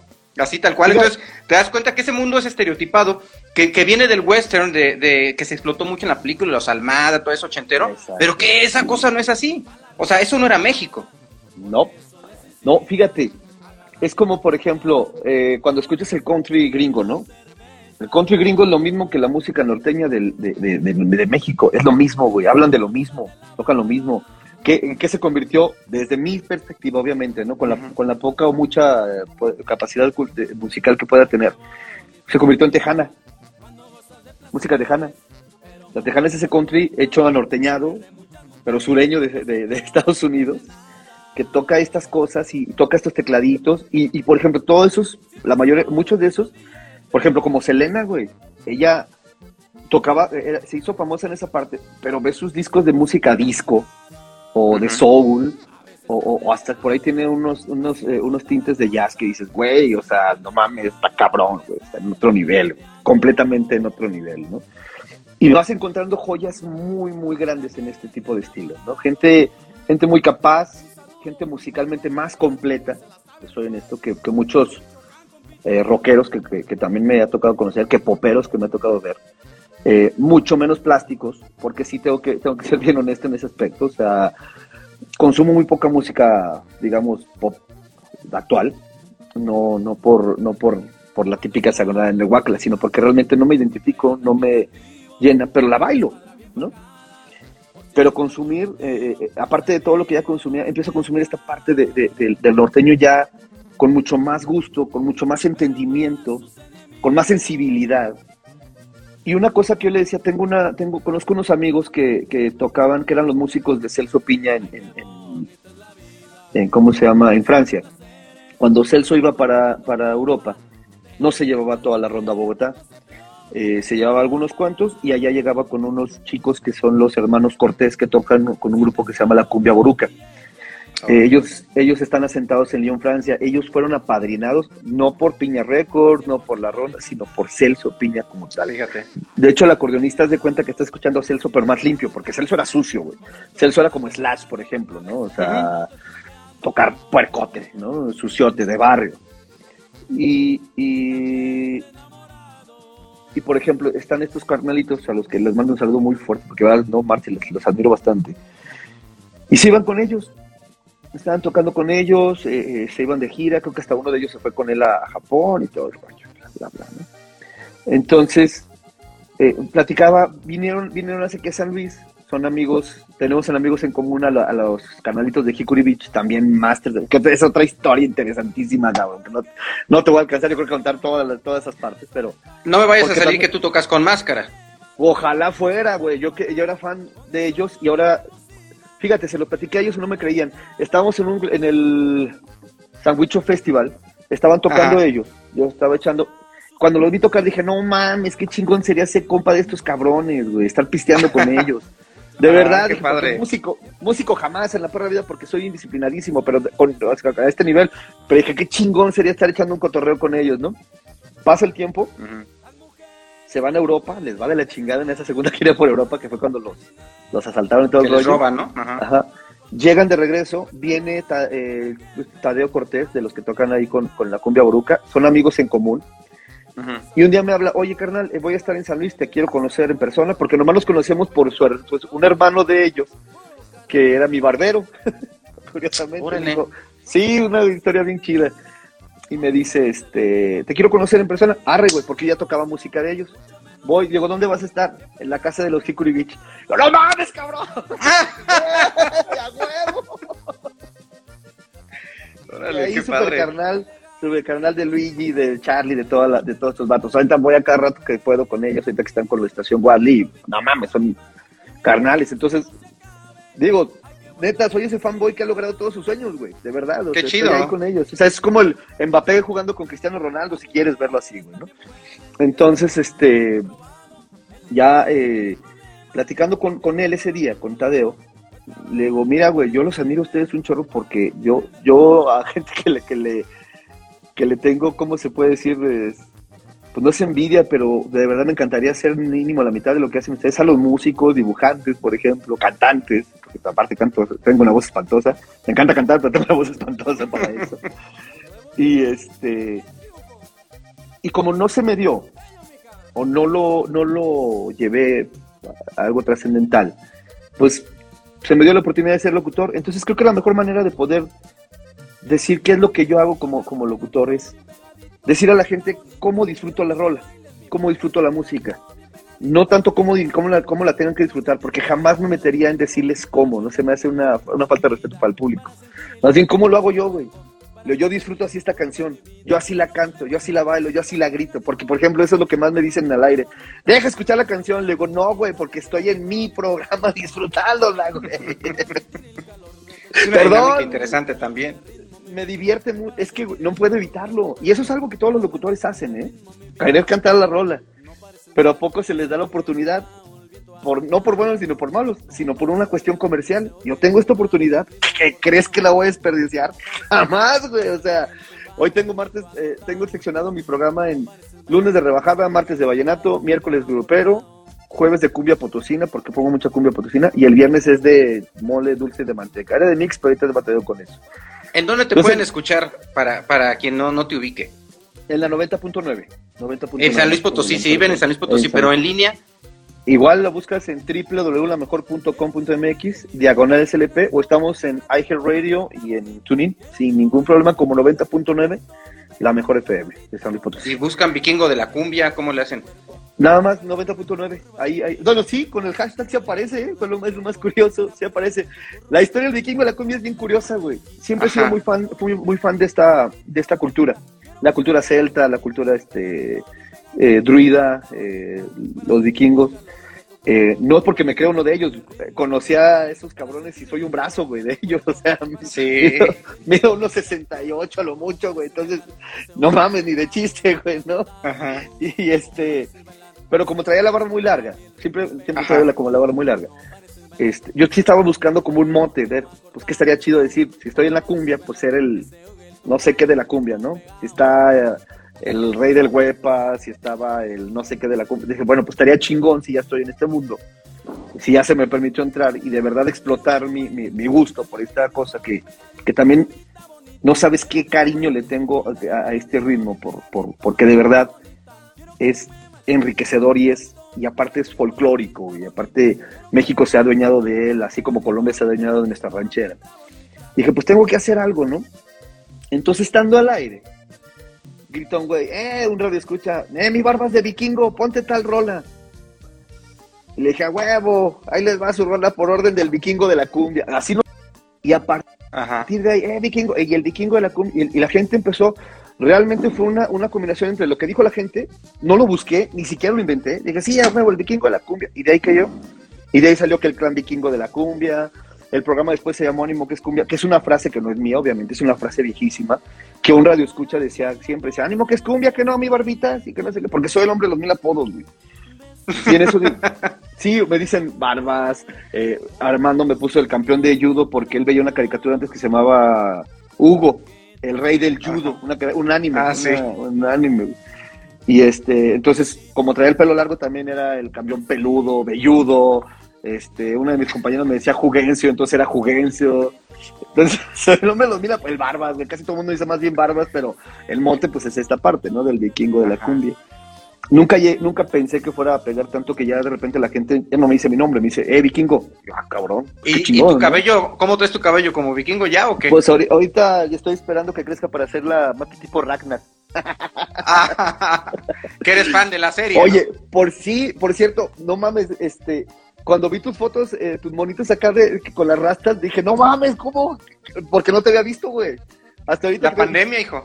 Pero se ve perrísimo, güey, ¿eh? De verdad, se ve chingoncísimo. La pandemia, la pandemia. Con madre, güey, con madre. Y este, sí, por ejemplo, sí, eh, sí he llegado al, al- al grado de, de- de estas partes de, de creer en, en, en esta mm, como filosofía de estos compas de morirte en la raya, güey, ¿no? O sea, no literal, obviamente, pero digo, no creo en un Valhalla, no, soy- no creo en Thor, así que digan, no mames. Sí, o sea, me refiero, no me lo permitiría mi, mi, mi, mi, mi misma cultura, sería como absurdo. Pero, por, por ejemplo, y y esto sí es una cuestión bien personal, me tatué unas, unas runas vikingas, unas runas celtas. De verdad por creencia de protección, ¿eh? Digo, no soy un vato creyente, no soy... pues, Me, me es muy difícil creer por cuestiones muy personales, no de no creer, porque la verdad es que soy más bien de- del tipo de, de, ah, necesito verlo, ¿no? Necesito palparlo, o sea, oye un pinche ruido, tengo que ir a ver qué es, güey, no, no de, ay, no mames, es un fantasma, güey, ¿no? ¿No te da miedo? Pues no, no, no, no, realmente no, me, me- me da curiosidad, me da mucha curiosidad. O sea, ya, ya en la parte más personal, creo mucho en lo que dice Carl Sagan sobre la parte de la energía y lo del, lo del mundo y lo de la trascendencia humana, ¿no? Pero también creo que, que hay cosas un poco más allá, no, no, en, un, no en un ente poderoso allá arriba, este, vigiéndonos, güey, diciéndonos qué está bien y qué está mal, porque pues sería banalizarlo. O sea, de hecho, se me hace como muy, muy pobre la, la, la parte de decir, ay, hay un Dios que te va a castigar. Dice, no mames, güey, yo soy papá. O sea, ¿Me entiendes? Si mi hijo hace cualquier pendejada, nunca en mi perra vida lo voy a dejar de amar, güey. Imagínate un, imagínate si existe un ente más poderoso que tú y yo juntos y que todo el mundo. Por supuesto que tampoco, güey. Bueno, a mí se me hace ilógico. Es absurdo que, que si hay alguien allá arriba, te estás portando. No mames, güey. Es, es, es, es, es reducir y faltarle al respeto a esa imagen que tienes de él, porque es reducirlo a ser humano, cabrón, a ser celoso, güey, a ser vengativo, a ser eh, eh, furioso, cabrón, ¿no? Sí, pues al final una manera de control. Exactamente, y por ejemplo, los vatos estos, los, los, vikingos, humanizaban a sus dioses. O sea, Thor se bajaba a echar pata con, con las morras, Odín, güey, no mames, o sea, dices, pues qué chingón, güey. O sea, imagínate la idea de terminar en un salón enorme con tus compas pisteando, güey, de por vida, claro, güey, prefiero eso mil veces, güey. O sea, la neta, ¿no? Y este, y agarré y dije, oye, pues me gusta este cotorreo, eh, pues ¿por qué no? Digo, así como hay quien se pone un San Judas o una cruz, pues yo me pongo mis runas vikingas, se las pedí a una bruja wicca, hice todo el, el, ritual, se las pedí a una bruja ¿Cómo, ¿cómo es ese ritual? Yo, sé, yo, yo fui le, le dije, oye, este, pues quiero unas, quiero unas runas de protección. Este, tú que te, que, te dedicas, es una, una persona que conozco que, que saca como medio estudiada de, la onda druida, de la onda celta. Este, le dice, sí, claro, se tienen que hacer en un ritual, yo las pido este, y te las mando. Ah, pues con madre, ¿no? Y sí, bien loco, güey, ah, pues chingón. En una luna llena hizo su ritual y todo el rollo las pidió y dice, oye, te salieron ocho, y chingue su madre, si son todas me las tatúo, güey, no hay pedo, o sea, tú dime, ¿no? Y este, porque creo que, creo, en esa parte sí creo, creo que... ¿Cómo, es este significado? ¿Por qué ocho? ¿Cómo, ¿Por qué dos? ¿Por qué tres? Eso sí, nunca, eso sí no se lo pregunté para que sepa que te echó mentiras, Eso sí, nomás me dijo que, el, nomás me dijo que la luna le dijo, güey. dije, chingue su madre, pues le la pongo, güey, ¿no? Y este, y déjate las muestro. Nada, que me tengo que quitarla. Oh, está padre tu, tu playera, ¿eh? Sí, no, pues es que soy bien fan de este, de este rollo acá cósmico. Me vuelve loco toda esta parte de... Fíjate, uno de los mejores regalos que me han dado en la vida fue, me lo dio Abraham Haddad. Me trajo un meteorito, un pedacito, es una micromadre de un, de un meteorito que, que explotó en Rusia. Pero para mí es fascinante saber que una mendiga piedra viene desde más allá, desde, desde la parte final de nuestro sistema solar, que es este cinturón de, de asteroides que existe, güey. Y llegó hasta acá, güey, y explotó, y la tengo en mis manos. Y esa, esa piedra cayó hace casi 70 años y la tengo en las manos, ¿no? O sea, todo lo que pasó esta madre, nosotros estamos pegados a un pedazo de tierra, güey, no nos podemos mover de aquí, es increíble. Y algo llegó a mí desde ese, por quien haya llegado es ultra significativo, porque viene desde allá arriba, güey, ¿no? Y por esta creencia de, también que, escuchaba de Carl Sagan, de que estamos hechos de lo mismo que las estrellas. Inclusive hay en, la película de Gataka, creo, no me acuerdo bien, lo acabo de retuitear inclusive, hay una frase que me encantó que dice este pedo de, este, tal vez estoy regresando a las estrellas, ¿no? Si estamos hechos de lo mismo que las estrellas, estoy regresando hacia allá. No ir al cielo, güey, ah, qué bonito. Está increíble. por ahí está perrísima. Mira, estas son las, las, runas. Ah, ok. Entonces son, son esas runas acá. ¿Y, ¿Y lo que está en medio ese como cometa qué es? Fíjate, esto es muy curioso. ¿Un, un lunar que tienes o qué? Dale, Dije, no, ¿sabes qué? Píntale ahí algo, quiero algo rojo, como una mancha. Ajá. O estás mamey, ¿eh? Ay, sí, eso. Mamado por el cerebro. Fíjate, me pasó una vez que estaba así, güey. Tenía la playera, no tenía la playera, estaba jetón. Me levanto y le hago, no mames, ah, pendejo, pensé que había cortado algo, idiota. La, la falta de costumbre, güey, porque por ejemplo, los primeros tatuajes que me hice, yo decía, güey, ya me, ya me rayé, ya valí madre, güey, o sea, estoy rayado, ¿no? Y este, no, le dije, quiero un manchón, como, como esta parte de, de, de la, pues de la fuerza de, de, pelea, ¿no? De, de, pues de hacer como el pacto de sangre, ¿no? Por así decirlo, si quieres. Porque suena como muy exagerado, pero creo que, creo que a lo que tú le pongas, por ejemplo, se va a ir bien mamila, ¿verdad? Pero si, si a esta madre le empezamos a rezar todo el mundo, en algún momento va a ser milagro, De verdad, o sea, si miles y millones de personas empiezan a vertir la energía a esta madre, no te puedo explicar cómo, ¿verdad? Si energéticamente, si teológicamente o qué pedo, pero hay algo que, que, nuestra química del cerebro nos va a obligar a que pasen las cosas, güey, porque creo mucho en eso, ¿no? Entonces, como somos humanos sociales, pues son rituales, son rituales así como, como la gente ahora que se junta, güey, que no se casa, pero cuando se separa tienen que separarse los bienes con un abogado que dices, no mames, güey, entonces ¿para qué chingados nomás te juntas? Porque es cierto. Lo explica la, la sociología, güey. Es porque tienen que tener este ritual, por si no, porque el ritual de luto, ¿no? Ven, chaparro, ven para acá. Saluda, Leo. Ven, ven, ven, ven. Ah, mira, de hecho es casi tu tocayo, se llama León. Hola. Sí, Hola, hola. ¿cómo estás? Hola, No, él está en su, está en su rush. Hola. O Coco. Di hola. Saluda. Hola.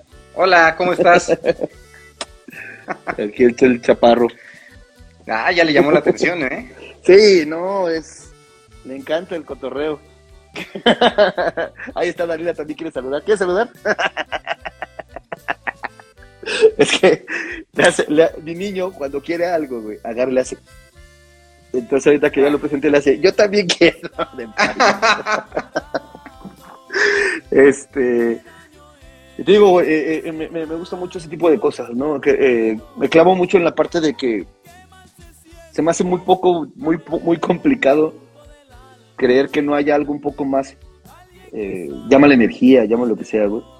Digo, tampoco es que crean las energías acá, pero creo que hay muchas cosas que afortunadamente todavía no, no comprendemos y que cosas como la física, química, la astronomía, todo ese rollo nos va a ayudar en algún momento, ¿no? Porque, porque platicaba con, con un físico, me dice, mira, güey, es que la luz la entendemos, la podemos guardar, la tenemos ahí en un foqui, en un pedazo de vidrio, pero no sabemos qué es, cabrón. Me dicen, neta, realmente, si, si yo te explicara qué es la luz, no te podría decir qué es, güey. O sea, son ondas, son en para unos güeyes son ondas, para otros güeyes son partículas, para otros güeyes, o sea, dices, no mames, güey. Entonces, creo, creo que esa, ese tipo de cosas son las que, las que- porque por ejemplo, ahorita que estoy platicando contigo de esto, de esto platicamos en la estación de radio, güey, Armando y yo, de repente él, él- él es muy creyente, yo pues soy creyente a medias, pues, realmente, porque se me, se me dificulta, me gustaría, te soy honesto, me encantaría ser agnóstico, pero se me dificulta por, por cuestiones, como digo, personales, si no, no me hubiera puesto runas, güey, ¿no? ¿Me entiendes?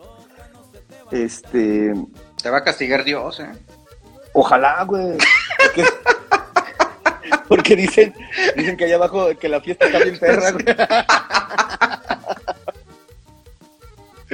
Imagínate que el himno de mi programa de cumbia es la cumbia de Satanás.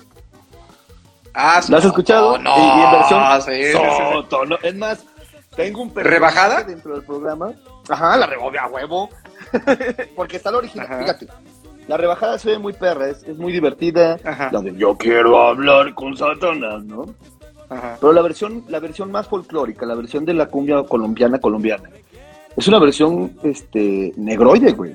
O sea, el grito ok. de, el, el- el canto del tipo es Satanás, oh Satanás, ¿dónde Órale. está? Muy, muy, muy agudo Órale. y muy de canto, muy de canto negro, güey. O sea, me refiero a canto de, pues sí, de raza, de raza negra, de raza, este, Sí, sí, sí, sí, sí. sí, negroide, güey. Digo, no hay otra forma de decirlo, ¿no? Este, espero que Instagram no se ponga nena, porque también son de chillones, ¿no? No, no, no, no, no, pues estamos, estamos hablando de un, de un tema cultural. Claro, y este, y eso me gusta mucho, porque si somos bien claros, la música, toda la música que escuchamos, por lo menos la, la, la más sabrosa, viene de, de la raza negra, güey. Blues, gospel, rock, eh, la cumbia, este, bueno, la salsa con esta cuestión de, de mezcla de ritmos, el guaguancó, todo eso, güey. o- y a mí se me hace interesantísimo ver cómo un ritmo tan folclórico como, como el vallenato, con sus cuatro aires, este, de repente se A, a mezcla. ver, a ver, a ver si no me quitan la cuenta por, por utilizar esas palabras. ¿Por qué, por qué, por qué? ¿Cuál- ahora Pues porque? ¿qué? por ejemplo, ¿qué le pasó a Canelo? ¿Sí supiste? Ah, Que, le, es que le quitaron, le quitaron el, el Facebook y el, y el Instagram por ¿Ya por compartir un meme, una cosa así. Sí. Tiene dos años y no lo puede recuperar. Sí, sí, se ha puesto, mira, creo que hay cosas que sí deben de ser este, como analizadas y, hay, y, hay- y no puedes no puedes abrirle el espacio a la gente. Y, y de repente decir, pero no digas esto, güey. Ahorita ya en la radio se puede decir más cosas que en internet. Claro, de- sí, sí, curiosamente, sí, por supuesto. Y fíjate, yo, yo no, no, no, no, no critico la onda progresista, se me hace que sí hay, tiene que haber, tiene que haber, güey, tiene que haber un choque inclusive. Pero esta parte de la censura de, de, de, de este gran hermano, que ahora es Meta, ya no es Facebook, ya no es, eh, ya, o sea, pues sí es, sí es este agobiante, güey, porque No marches, ahora tener que. Puta, yo no le puedo decir. Es como los futbolistas que, que, que vetaron en. no, que, que, la, la, Liga Premier los, los, este, los, los, ¿cómo se llaman? Los amonestó, les puso una, una sanción económica, güey, por decirle negro a su otro compañero. Pero así se dicen en Argentina, por ejemplo. O sea... Sí, aquí la, aquí la situación es que la empresa no es mexicana y que tu contenido es de ellos. Entonces, a quienes se demanda es a ellos. Entonces ellos se protegen legalmente y te bloquean.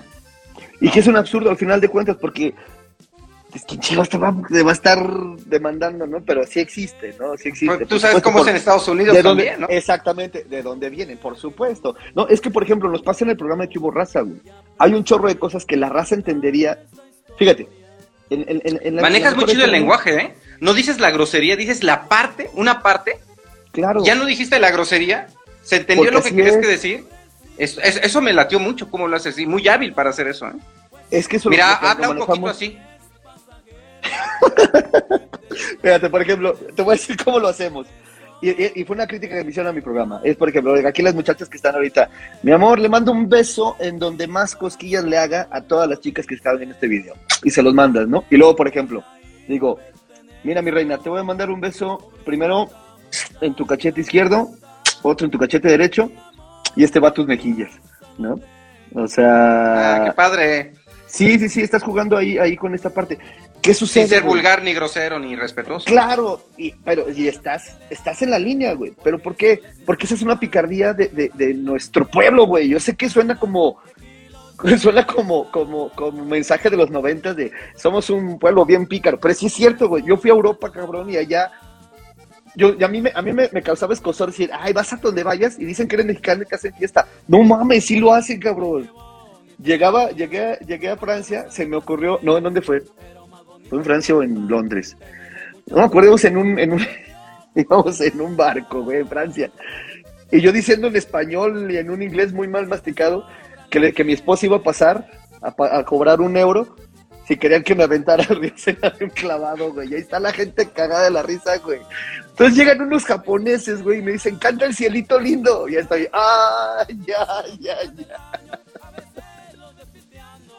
No, Mars, es increíble, güey. Entonces, sí tenemos esa picardía, ¿no? Y lo que pasa con Armando, por ejemplo, que es un verdadero maestro de este, de este, de este arte. La verdad es que eh, eh, yo siempre he manejado también esa parte, me gusta mucho manejar esa parte, es no somos vulgares, no, yo no sé hacer mucho albur, güey. Sé jugar con, con, el, con el doble o hasta triple sentido de las palabras. Una vez mandaron decir que, que yo les decía a las muchachas esto de, donde más cosquillas les haga. Y yo le respondí bien fácil, le digo, sí, sí lo hago. Porque acuérdense que la pornografía está en la cabeza de la, mente, de la gente. Es decir, si un niño me está escuchando decir que le mando besos a donde más cosquillas les haga, ¿dónde le va a hacer cosquillas? Pues en el cuello, güey, en el cachete. Y, si es a una persona mayor, ya sabrá ella dónde, güey, o él, ¿no? Por así decirlo.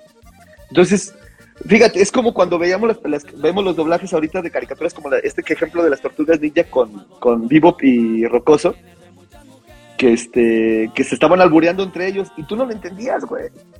O como Rocco, güey, la vida moderna de Rocco, era una caricatura para niños y Rocco trabajaba en una hotline, cabrón. y, y, ese tipo Oye, entonces, entonces sí te, sí te han llegado este grupos feministas a, No, no, no, no, fíjate que hasta eso no, porque, porque no, no hemos sido ofensivos en esa parte, ¿no? Porque yo voy, yo, el, el cotorreo, el chiste es con la persona en ese momento no es ofensivo hacia, ah, váyanse al chorizo tales personas o tales cosas. No, jamás. No, no, no, cuidamos también esa parte, ¿no? Porque... Porque eso es bien importante, porque mira, un recurso bien utilizado en, en radio, eh, en, radio grupera, por ejemplo, es eh, eh, alburear a las chicas que hablan por teléfono o a los chicos que hablan por teléfono para burlarse de ellas y de ellos y dejarlos mal. Entonces es un recurso muy... No. ¿No? Fíjate, por ejemplo, eso no está chido a mí no se me da, güey. A mí no se me da porque, porque no, tal vez podría hacerlo, güey, pero no me, si a mí no me divierte, ¿por qué lo voy a hacer para la gente? Es, es algo que yo no consumiría. Entonces, por ende, no lo escupo. ¿Sabes? O sea, yo cuando hacemos las llamadas por teléfono, claro que bromeamos, eh, mija, hubo terror en la noche. No, pues que sí, nada que la fregada, nada que no sé qué, nada que no sé cuánto, ¿no? Este, de repente, oye, este, y el, Armando le dice, oye, y, ¿Y qué, qué, qué hacen con la lengua? O sea, nomás dice eso, güey.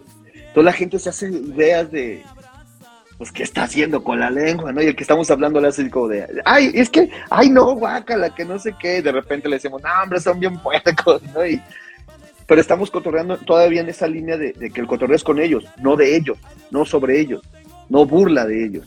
Porque creo que eso es un recurso claro, claro, sencillo.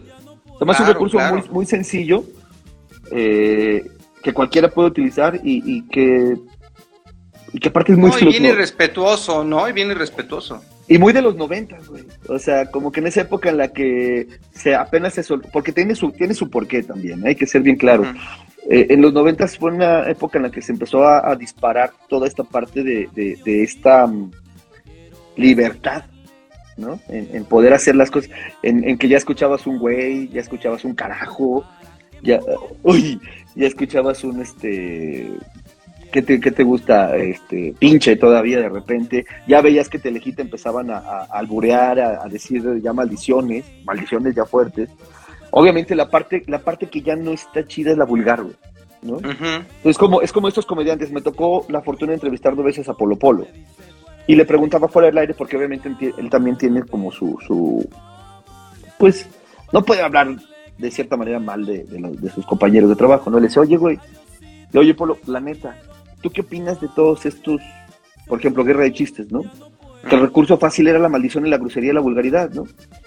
Me decía, pues la verdad es que no lo entiendo. he trabajado con ellos, lo respeto mucho, es un estilo, pero a mí no se me da. yo bromeo, yo hago mi chiste cuando voy al show y si agarro a una persona la agarro en ese ratito, pero no me la paso jodiéndola todo el rato, ¿no? Por ejemplo, dice, a mí me, dice, me llama mucho la atención que yo voy caminando por la calle y me dicen, oye, Polo, ven. Ah, ¿qué onda? Oye, mándame un chinga a tu madre para no sé quién. Neta. Sí, sí. Es lo que decía. Y por ejemplo, tú escuchabas los principios de su podcast y en vez de contar chistes era, oye, güey, mándale un chinga a tu madre no sé quién, y mándale un chinga a tu madre no sé quién. O de repente decían, dice que iba caminando por la calle y le decían, oye, Polo, Polo, ven, ménteme la madre, güey. Pues ahí estaba Polo, Polo, pues chinga a tu madre, güey, ¿no?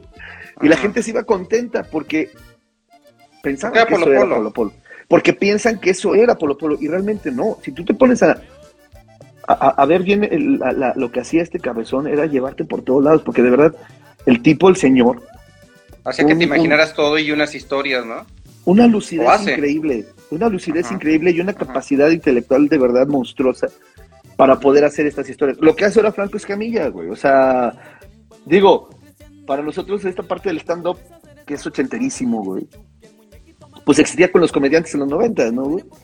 que, no le llamaban stand-up, le llamaban rutinas cómicas. Ahora llaman stand-up porque pues hablan un poquito más del arte. Porque yo veo mucho a los stand nuevos y a fuerza quieren decir maldiciones.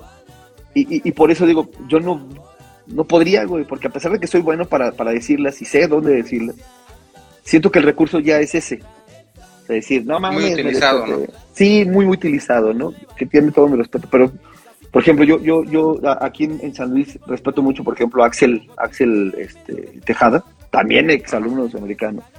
Que ese pato es un monstruo para hacer comedia, ¿eh? El Aldo, el Patlán también, el Patlán, el, perdón, el Patán, eh, Briones, que Ángel Briones que está con él. Pues todo ese compendio de, de potosimios que están haciendo stand-up, no mames, tienen una capacidad intelectual increíble porque son tipos estudiados, güey, aparte.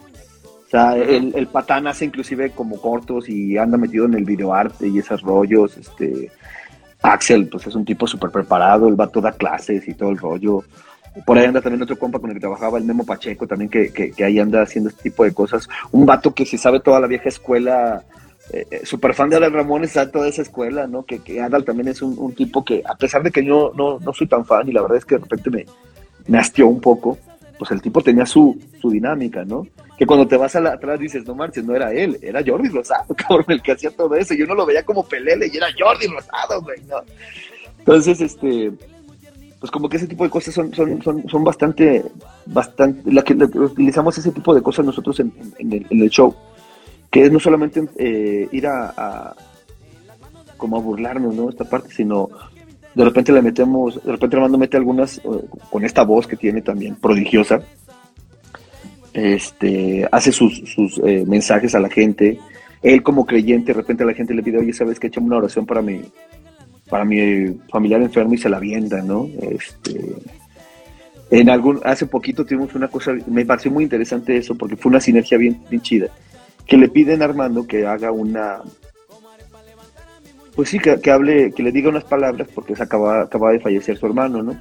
Y él le decía esta parte eh, religiosa, si quieres, por decirlo así de esta manera, eh, o teológica, no sé cómo lo podemos ver, que desde la fe hablaba sobre esta parte de, que pues, somos uno mismo y seguimos juntos, que no se ha ido, que ahí está, que, disfrute lo que, el tiempo que estuvo. Y me acuerdo mucho de lo que Carl Sagan le dijo a su hija, que fue esta parte cuando le preguntó, oye papá, ¿qué va a pasar cuando te mueres? Pues te vas a morir y ya, ya no existes, ¿no?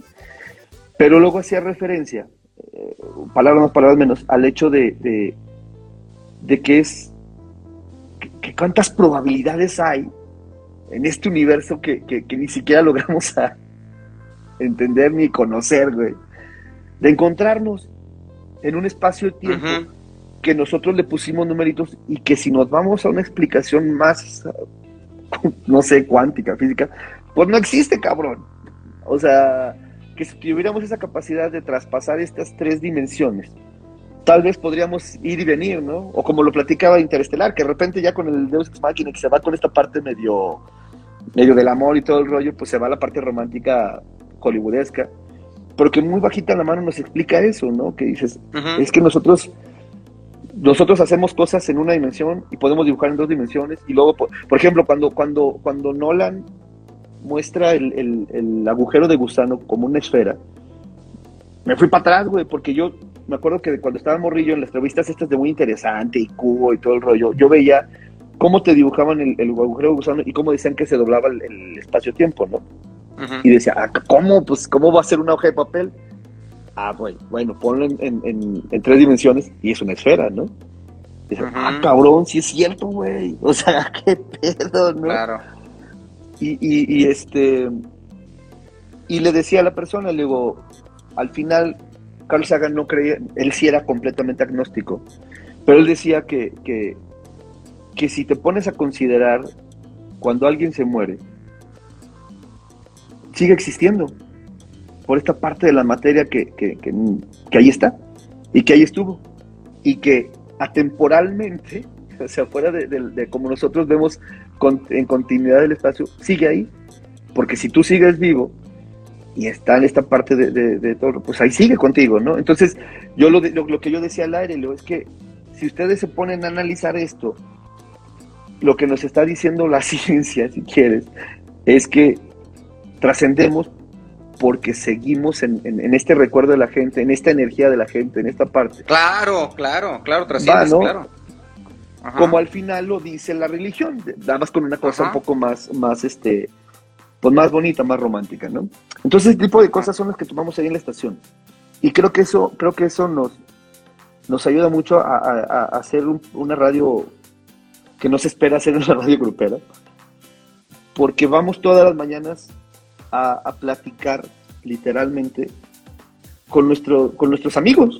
Yo así lo veo, güey. O sea, la gente que nos escucha, de verdad, no sabes el agradecimiento, el gusto, el placer que me da, porque siempre se decía mucho esto, ¿no? Que el locutor es aquel cabrón que, que, que, es amigo de todo mundo y que jamás tal vez los va a conocer pero es muy cálida esta gente, muy cálida estas personas que nos reciben a diario porque, porque eso te levantas, por eso me levanto a las 5 de la mañana, yo soy pésimo para levantarme temprano. Y por eso me levanto, por gusto, porque, porque, me, porque me dan ese gusto, güey, de platicar y echar cotorreo con ellos, me dan ese gusto. No es, no es esta parte de, ay, me debo a mi público, no, la verdad es que no. No, no, no, porque, güey, soy un locutor, no soy un artista, o sea, no soy un músico, no soy un, tipo eh, que haga algo, eh, digamos, que yo considera, que yo considero, te lo digo así de este punto, que yo consideraría especial en la parte de, de, de, lo, de lo, trascendental en, cuestiones eh, emotivas. Pero es que al final si existes es porque ellos, ellos te consideran, o sea, obvio, consecuencia de tu chamba. ¿no? Porque lo haces bien y porque te aplicas. Y ya es reconocido. O sea, porque bien podría ser una persona antipática, que no se aplique y todo eso. Sí, claro. Y la gente, y tú vas a decir, y yo soy el locutor, ¿y cuántos no conocemos así? Y solitos. Así gusta, sí. no, y, pero, lo, pero lo que voy es que yo lo que voy a hacer es Yo lo que, lo que, lo que hago ahí es ir a platicar con, con, con, mi, con mi hermano Armando Lara, con mi canalazo Armando, aprenderle mucho, porque la verdad es que cuando, cuando me, me toca empezar a trabajar con él, yo lo que he hecho hasta este momento, de todos y cada uno de los seres humanos con los que he trabajado en radio, en tele y en todo lo que he hecho es absorber algo. O sea, si, si yo estoy aquí bien o mal, arriba, abajo, donde sea, güey, es porque siempre he agarrado de todos algo. Siempre, siempre, siempre. Y siempre trato de, siempre trato de trabajar con gente que yo considero 10 o 20 veces más chingona que yo. Eso está bien, eso es padre, ¿no? Sí, sí, sí, porque, porque quieres aprender y les aprendes a los, a los que les te late. No, y ahorita que estoy acá, güey, me para mí es, es, para mí yo creo que no es ni siquiera la mitad del camino. Yo quiero, de verdad, aspiro a, seguir aprendiendo más, ¿no? ¿A dónde te quisieras llegar? Porque mira, al final has sido persistente, digo, siete años estar insistiendo en, trabajar en radio, pues al fin llegaste aquí, ¿no? Pero también por otra parte en la vida te vas guiando por lo que a ti te va dando placer, pero ese placer tiene una forma también, porque tú tienes una personalidad. O sea, no fue de físico matemático, ¿no? Ah, por alguna razón eh, em, empezaste por ahí, pero la vida, tú en la vida te fuiste abriendo estos, estos caminos. Tú planeas, tú, tú, tú dices, yo quiero llegar a este, este punto, dices, también un sueño trabajar en Mexicanal, estás trabajando eh, en Mexicanal, aunque tú no lo veas de esa forma, estás trabajando en Mexicanal, sales todas las semanas en Mexicanal, oh, tu programa está en un buen horario, está en, en eh, eh, muy bien, está impactando muy bien. Bueno, tu programa junto con, el que conduces junto con, con compañero, ¿no? Con Armando. Y es con Armando Lara. Armando Lara. pero tú tienes una perspectiva hacia dónde te gustaría llegar o, o, o qué onda. Mira, yo. es una pregunta bien pesada, güey. Porque yo sí. sí no me digas que al cosmos, güey, o sea. no en esta vida, definitivamente ya no se me dio.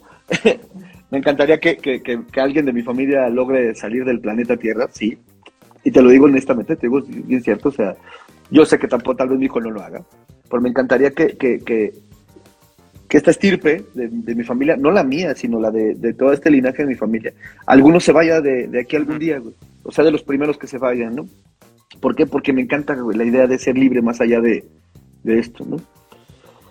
Eh, sí planeo, siempre planeo mis, mis, mis estados de vida a, a, cierto tiempo. Tengo, tengo metas, tal vez no tan claras. O sea, de hecho, por lo regular no es como de quiero estar ahí, pero pero esto que esto esto de Mexicanal, la radio, güey, la tele, güey. ¿Tu proyecto familiar? Siempre sí, mi, mi hijo, güey. Es más hasta donde estoy donde estoy viviendo ahorita, Leo, mi, mi, esposa no me creía. Y le dije, yo no sé cuándo ni cómo, pero ahí vamos a estar. Y aquí estoy, güey. De verdad, y, y, te lo puede decir ella. Güey.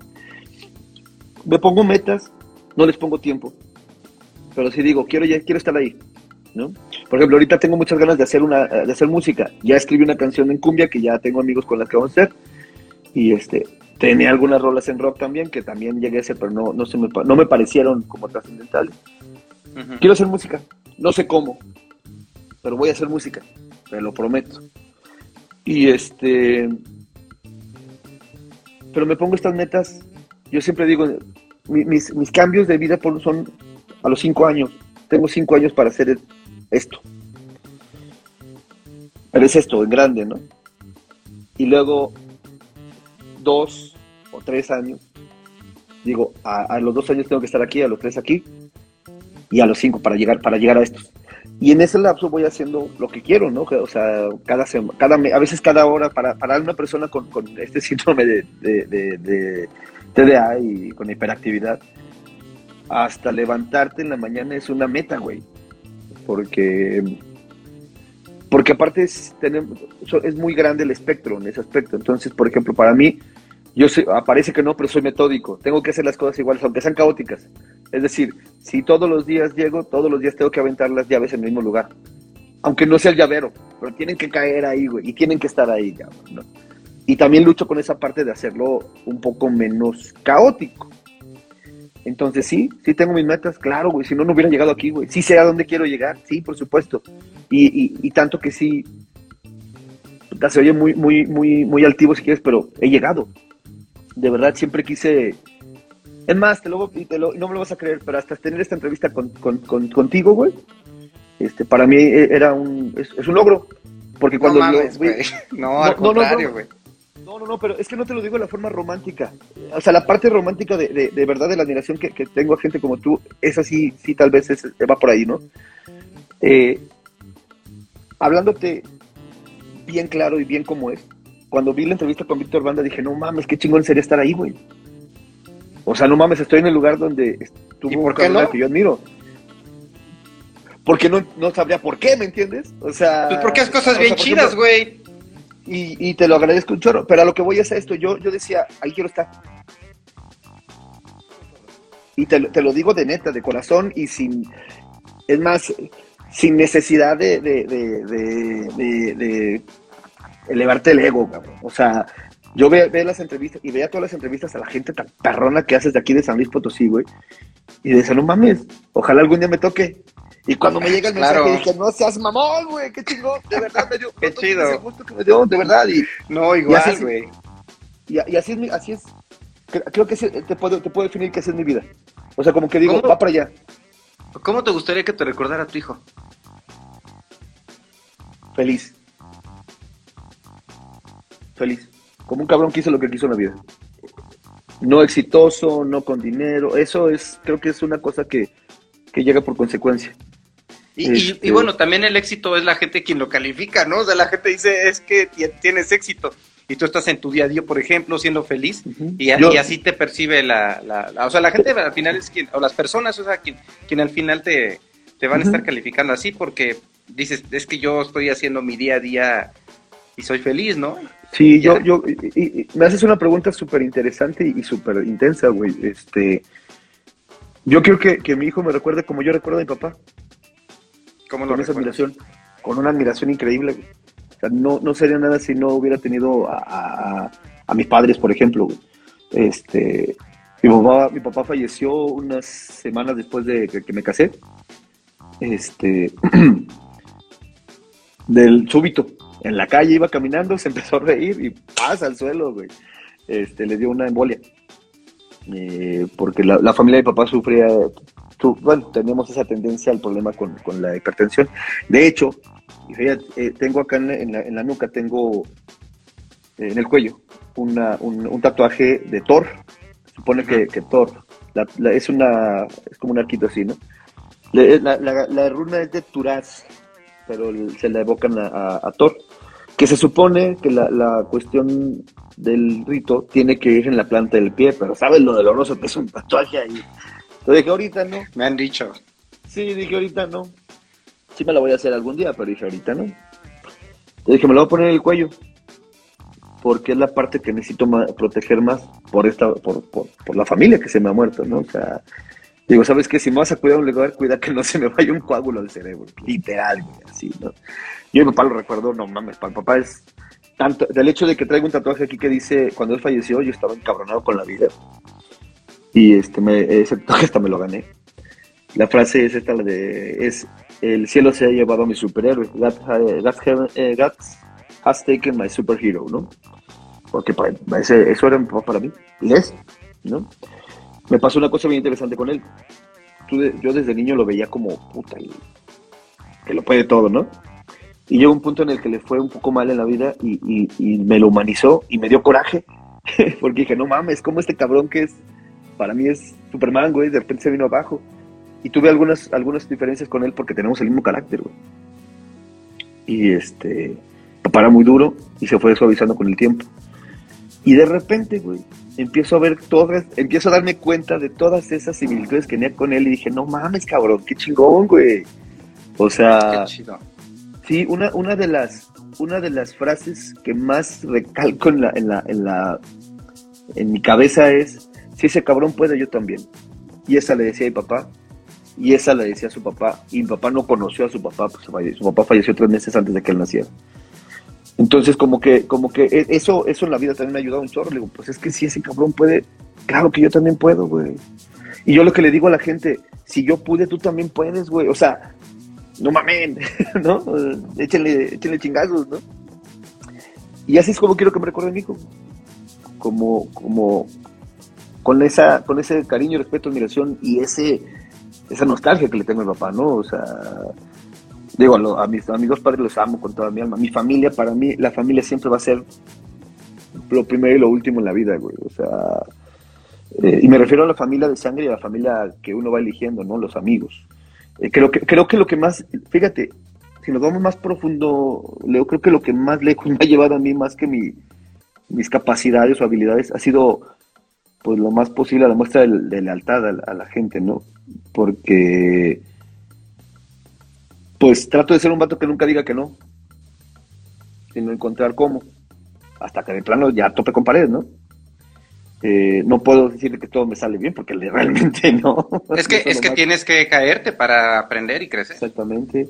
Entonces, este, creo que eso, creo, que eso, el, el hecho de, de, de, demostrarle lo más que puedo, lo más que puedo, lo más que esté en mis capacidades a la gente que pueden contar conmigo, mis jefes, mi familia, mis amigos, es eso. Porque si soy muy, de repente soy muy huevón, cabrón, de repente soy muy indisciplinado, de repente soy muy, muy, está, güey, ando, en la, en la pendeja, güey. Pero ahí estoy, güey, o sea, ¿sabes? Víctor se espera conmigo porque él, él hace las cosas bien rápido, tiene una forma de organizarse increíble que no puedo adoptar por más que lo intento pero sabe que si, que si necesita alguien a las 3 de la mañana, ahí estoy desde las dos y media. Este, o por lo menos eso creo, eso creo que sabe, ¿no? Por lo menos es lo que no, lo seguro, seguramente, o sea, si él te, te, abrió esa puerta para estar ahí, es porque sabe quién eres. no, no lo dudo. no, claro, por ejemplo, dice Ulises, ¿no? Dice, increíble Lugo que nos presentaste hoy. Ahora saludos. Fíjate que ¿No? puedo, no sé por qué no pude ver ya los, los comentarios, por eso disculpen, por eso no puedo mandar porque sí he visto que se que estuvieron mandando. Yo aquí te los leo. Perfecto. Eh, Ulises, ay, Uli, Uli de, de Cablecom, sí, sí, sí, no, fíjate que tengo que decir una cosa, eh, a Ulises, viejo, le mando un abrazo bien, bien grande, porque durante toda mi carrera ha estado, es amigo mío, güey, pero todas las pendejadas que hago ahí está el cabrón, de verdad, no manches, y, y de todas las demás gente, ¿no? Porque, porque yo trabajé con él en Cablecom, fueron mis inicios formales de televisión, por ejemplo, haciendo, me daba mucha risa porque me decían, es que tú tienes que ser el irreverente. Me castraba esa palabra, güey. O sea, irreverente, güey, o sea, ya todo el mundo es irreverente, güey. es el chorizo, ¿no? Porque estaba de moda. Estaba de moda el Facundo en ese entonces, eh, ya después de esta etapa de Pafónico, estaba este, ¿cómo se llama? eh, Telehit estaba de verdad en su auge y todo el mundo quería hacer lo que hacía Telehit, que no era más que el rebajado de MTV, güey, este, no sé, ese tipo de televisión, ¿no? Y lo hacíamos, lo hacíamos y le echábamos muchas ganas, ¿no? Tuve oportunidades muy buenas de, de irme a otros lados que no se concretaron por miles cosas, ahí sí no tuve nada que ver realmente, este, pero sigo buscando.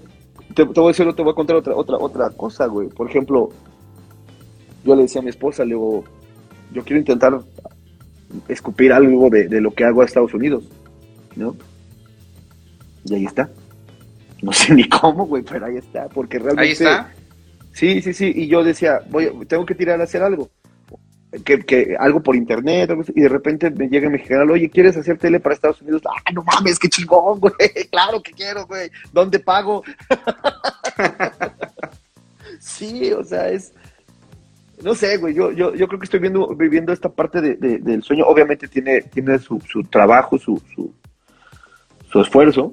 Porque sí, sí, tampoco puedo decir que soy un vato que se le ha dado nomás de la noche a la mañana, nomás me tengo 37 años y la mitad de esos han sido de, de, que empecé, güey. O sea, y, estoy muy contento, muy contento por, por, por estas oportunidades. Porque yo les digo a todo el mundo que, entra ya a la cabina de radio, que de repente entra al aire, que los echamos cotorreo, este, tienen una oportunidad que de verdad hay gente atrás buscándola, como no tiene una idea. Este, este programa, este, esta, esta parte radial, eh, Leo, es bien, bien, bien bonita para mí porque la vida no da tantas oportunidades, güey. No las da. Y, y yo soy un ejemplo de que si la, oportunidad, la vida no te da oportunidades, ve pártele su madre, búscalas. Así es. Hazla, créalas. De verdad, Así es. No, no, la vida no da tantas. No, los, no las da y no, y no, y porque la vida no está hecha de esa manera, la vida no está Y no sabes cuánto va a durar, güey. No, no, y no importa, cabrón. no importa, güey. He perdido trabajos, güey. Me, eh, me ha tocado la parte esta de llegar a la casa y que se me toque una coca y a mi vieja también y tener que buscar debajo de los sillones. Güey, y, y, a pesar de que fue de repente medio triste y doloroso, dices ahorita, qué chingón que me, porque ahora sé lo que se siente, güey, no quiero regresar. Digo, tampoco de que estuviera en la pobreza, pobreza extrema, güey, pero eso de, decir, tenemos que pagar la renta, la comida diaria, y este, y vete en camión o caminando, güey, porque no se puede hablar de gasolina, ¿no? Y este, pero te voy a decir una cosa, también lo pedí, pedí, pedí experimentar eso. Por eso, mucho cuidado con lo que pides y lo que buscas, güey, porque cuando está ahí no vas a saber qué hacer con ellos si no estás, si, si no, no, no estás como en el, en el mood, güey, no, no sé, este. Sí, si no estás preparado para ello, porque te llega así de, de repente, lo, que uno, lo que uno desea, lo que uno pide, de repente, uno, uno lo provoca al final. Claro, O sea, llega porque uno lo provoca, ¿no? Eso es definitivo. Eh, entonces, eh, pero a veces este, esta provocación es bien inconsciente. Y cuando llegas ahí dices, ay, ahora ¿y ahora qué onda? O sea, creo que no pensé bien lo que estaba pidiendo, o creo que traía muy bien planeado lo que estoy pidiendo, y bueno, al final son experiencias de vida. Oye, Hugo, pues eh, eh, estas oportunidades, eh, para mí es una oportunidad de haber estado aquí contigo. No sabes las ganas que tengo, cabrón, porque nunca lo he hecho, pero te lo digo, de verte, de abrazarte. Cuando gustes, porque, cuando porque eres una, una persona que yo valoro mucho eh, aunque no hayamos, aunque no hemos convivido mucho, aunque ha sido así muy de lejitos, pero la referencia siempre está por amigos en común y eres una, una persona que, que, yo valoro mucho como ser humano y como alguien de los medios de comunicación y, te voy a dar un abrazote así con, con mucho gusto el día que te vea. Eh, por favor. Será recibido y, muchas, Y muchas gracias por haberte dado una vuelta aquí a la cabina de Orbe Sonora, Hugo. muchas gracias por tu tiempo. Nos excedimos por un chorro. No, no, no, no, no, mira, nos podemos exceder hasta por cuatro horas porque si no Instagram nos lo corta. O sea, el tope del, del Instagram Live son cuatro horas. Wow. No, no, estamos bien, estamos, estamos este, rozando las dos horas y está padre, está chido. Eh, eh la banda que está conectándole late, está mandándote corazones, está mandándote ah, textos, sí, sí, sí. Entonces, pues la banda también te quiere mucho porque eres una persona que se da a querer.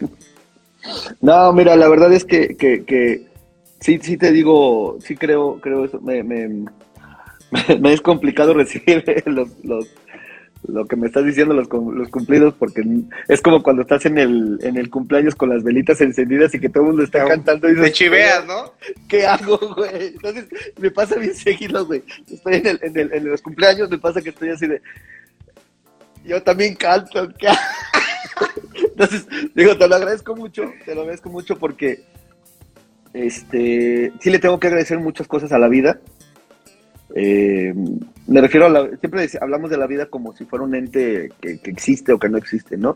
Pero me refiero a, la, vida que he vivido, güey. Eh, porque me ha, me, ha, tocado toparme con gente increíble, güey, con gente que, respeto y admiro mucho. Eh, digo, hasta de gente que, creo que han hecho malas cosas, aprendido a no hacerlas igual. Eh, porque, porque eso es creo que lo único que, nos va a servir o que te sirve en la vida, ¿no? Este, aprender, aprender, aprender, aprender, aprender, aprender, aprender. Entonces, eh, esta gente que, que hablas, que tenemos amigos en común, todos son grandes maestros, todos son grandes güeyes que, que les voy a agradecer. No estaría aquí si no existieran ellos, de verdad, te lo, te lo digo. Y por lo menos de esos te puedo mencionar a tres que son eh, Miguel Fajardo el Canelo, eh, Víctor Banda y Karina Armenta, este, les debo muchísimo, güey.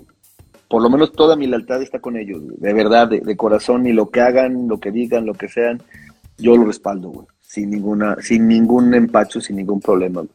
Y este, y toda esa demás gente que ha estado ahí, que también, que, de cierta manera me ha dicho, no, pues dile a Lugo, haz esto o el otro. Eh, digo, de verdad, el, platicar contigo, el, es, es increíble también cómo, cómo sabe sacarle a la gente jugo, güey, ¿me entiendes? O sea, y es, y es algo que, a mí me encanta hacer también. O sea, yo platico con alguien y yo quiero saber, güey, ¿me entiendes? Entonces, compartir esta, esta, esta curiosidad y, ahora poder escupirla de este lado, güey, de esta manera. Y que lo hagas de esta manera, porque lo haces de una forma súper sencilla. Digo, eres un periodista increíble, güey. Entonces, gracias. No hay otro más que no, no, no, al contrario, mira, Ani Rola te dice, sí, también queremos al vikingo. Eh, Marian dice, saludos. ¿no? Te, están mandando y mande corazones, ¿no? De, la no los puedo ver, no sé qué pasó, no los puedo No, pero pues aquí yo te digo, mira, se ve así. No, muchas gracias. qué chingón. Fíjate que hubo mucho raza de, de mi página de Facebook. Soy, soy, un poco más activo en, en, Facebook, eh, porque luego no todo el mundo tiene su Instagram. Y me decían, eh, págalo en vivo por acá. Le digo, ay, luego le rescato un cachito se las no, se, no, se sube, se sube. Ah, déjame te platico, porque ah, te invité y no te platiqué todo el rollo. De aquí 52 minutos se van para Radio Universidad. Ah, qué chingón. Eh, eh, y esto, esto se, transmite en Radio Universidad los viernes a las 9 de la noche. Eh, se, sube a, se sube a YouTube y de YouTube lo, te, lo, te voy a pasar el link, te voy a etiquetar. Ah, excelente. E, este mismo se, se, se va a YouTube.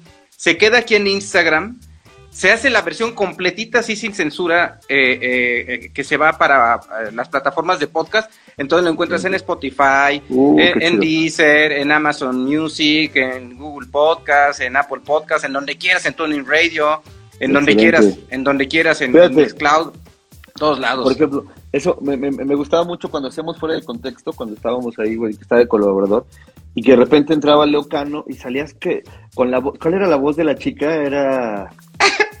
¿Cómo se llamaba? Una voz como electrónica, güey, había un robot. Ah, en radio, en, fue de contexto en radio. Era un procesador de voz, güey. Es, es, como el traductor de Google de ahorita.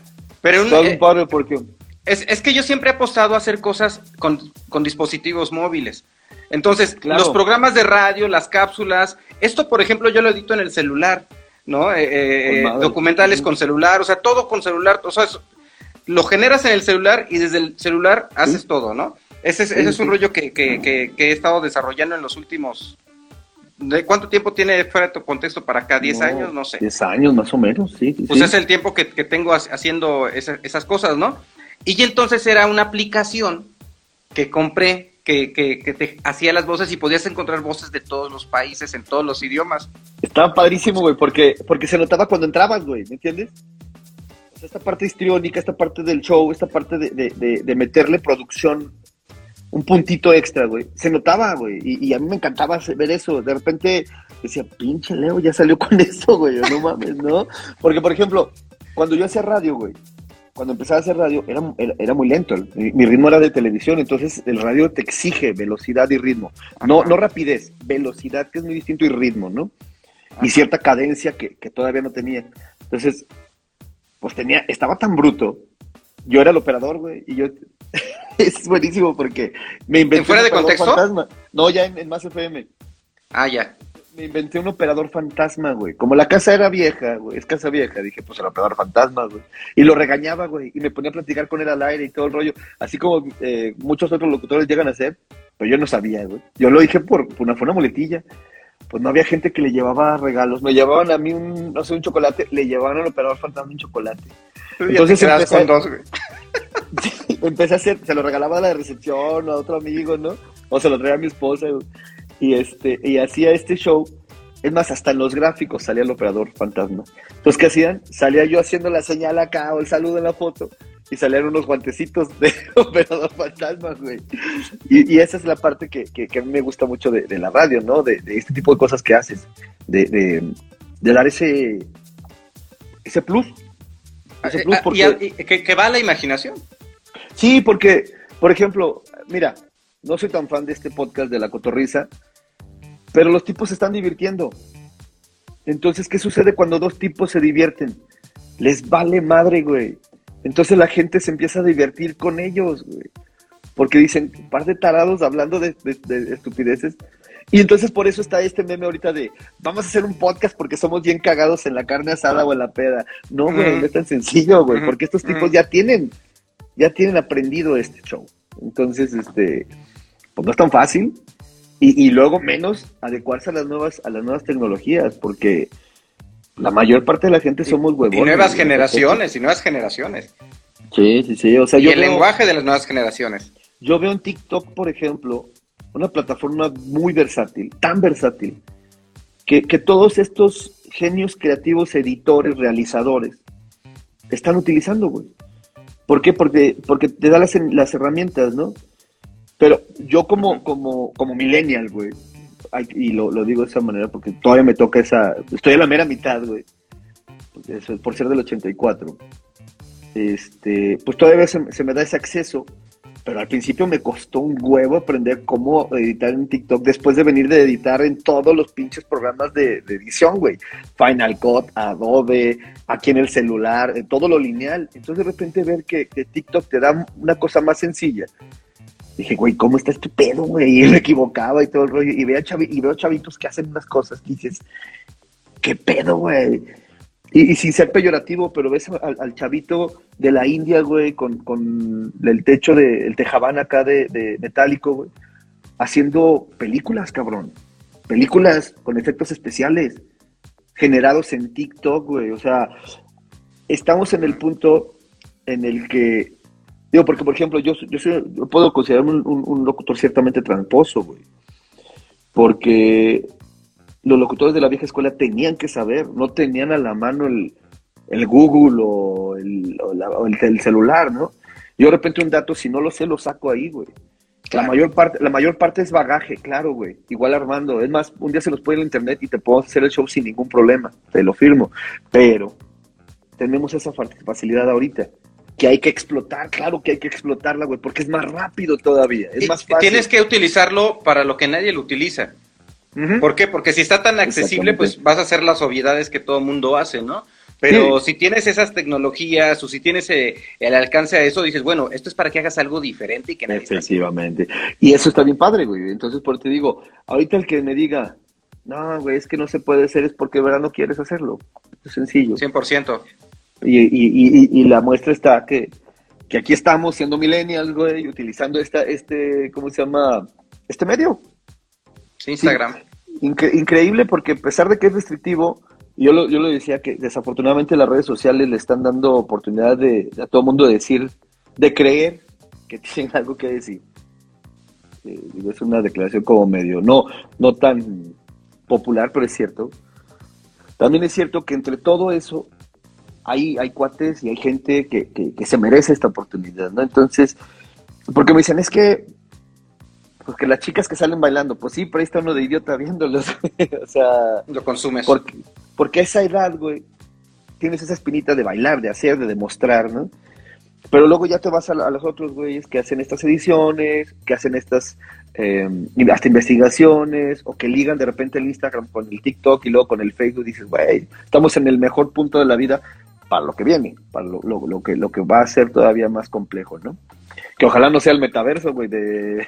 No, no, pues hay una realidad tecnológica bien inmediata que ya estamos viviendo, pero que los, los autos autónomos, el reconocimiento facial, o sea, ¿en, cuánto tiempo te gusta que en las estaciones de radio los noticieros estén dando eh, eh, artificialmente con un locutor que no existe. No, ¿no? ya, ya existe hay tanta inteligencia. Eh, existe. Ajá, ajá, ajá. Entonces hay, hay, hay muchas eh, cosas que ya existe la tecnología, pero que no la vemos porque, porque es muy inmediata, ¿no?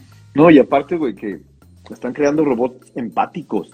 Eso está cabrón. Pues claro, claro, porque ya, ya todo es un algoritmo en donde dices a este perfil de público le va a gustar este lenguaje, ¿no? Y entonces el robot va a hablar de esta manera, ¿no? que, que, era la base eh, ficcionada de aquella eh, Isabel, ¿no? Que era la locura ah, que hacía. exactamente. Porque, yo no quería hablar, güey, porque entonces yo estaba haciendo noticias. Entonces, eh, haciendo noticias, pues traes otra imagen y yo no, no me cuadraba estar haciendo un programa como juvenil. ¿no? Entonces dije, pues no puede salir mi voz, pero puedo meter a Isabel. Puedo usar Entonces hacía el procesador de voz y esa y sacaba eso y mi imagen de noticias pues era diferente. Sí, claro, claro. Era corbata, era, era otra onda, ¿no? Digo, tampoco tenías esa libertad como ahorita que la pandemia me permitió ser yo, güey. Por fin. ¿No? Al estar haciendo home office, aquí nadie me ve, aquí puedo ser yo. Claro, claro, claro. Fíjate, por ejemplo, todos los demás lugares donde estaba, a pesar de que tenían muchas libertades, sí era como más, es que vete bien, es que vístete, es que haces, es que haces. Y, la verdad, pues la seguía al, al 20%.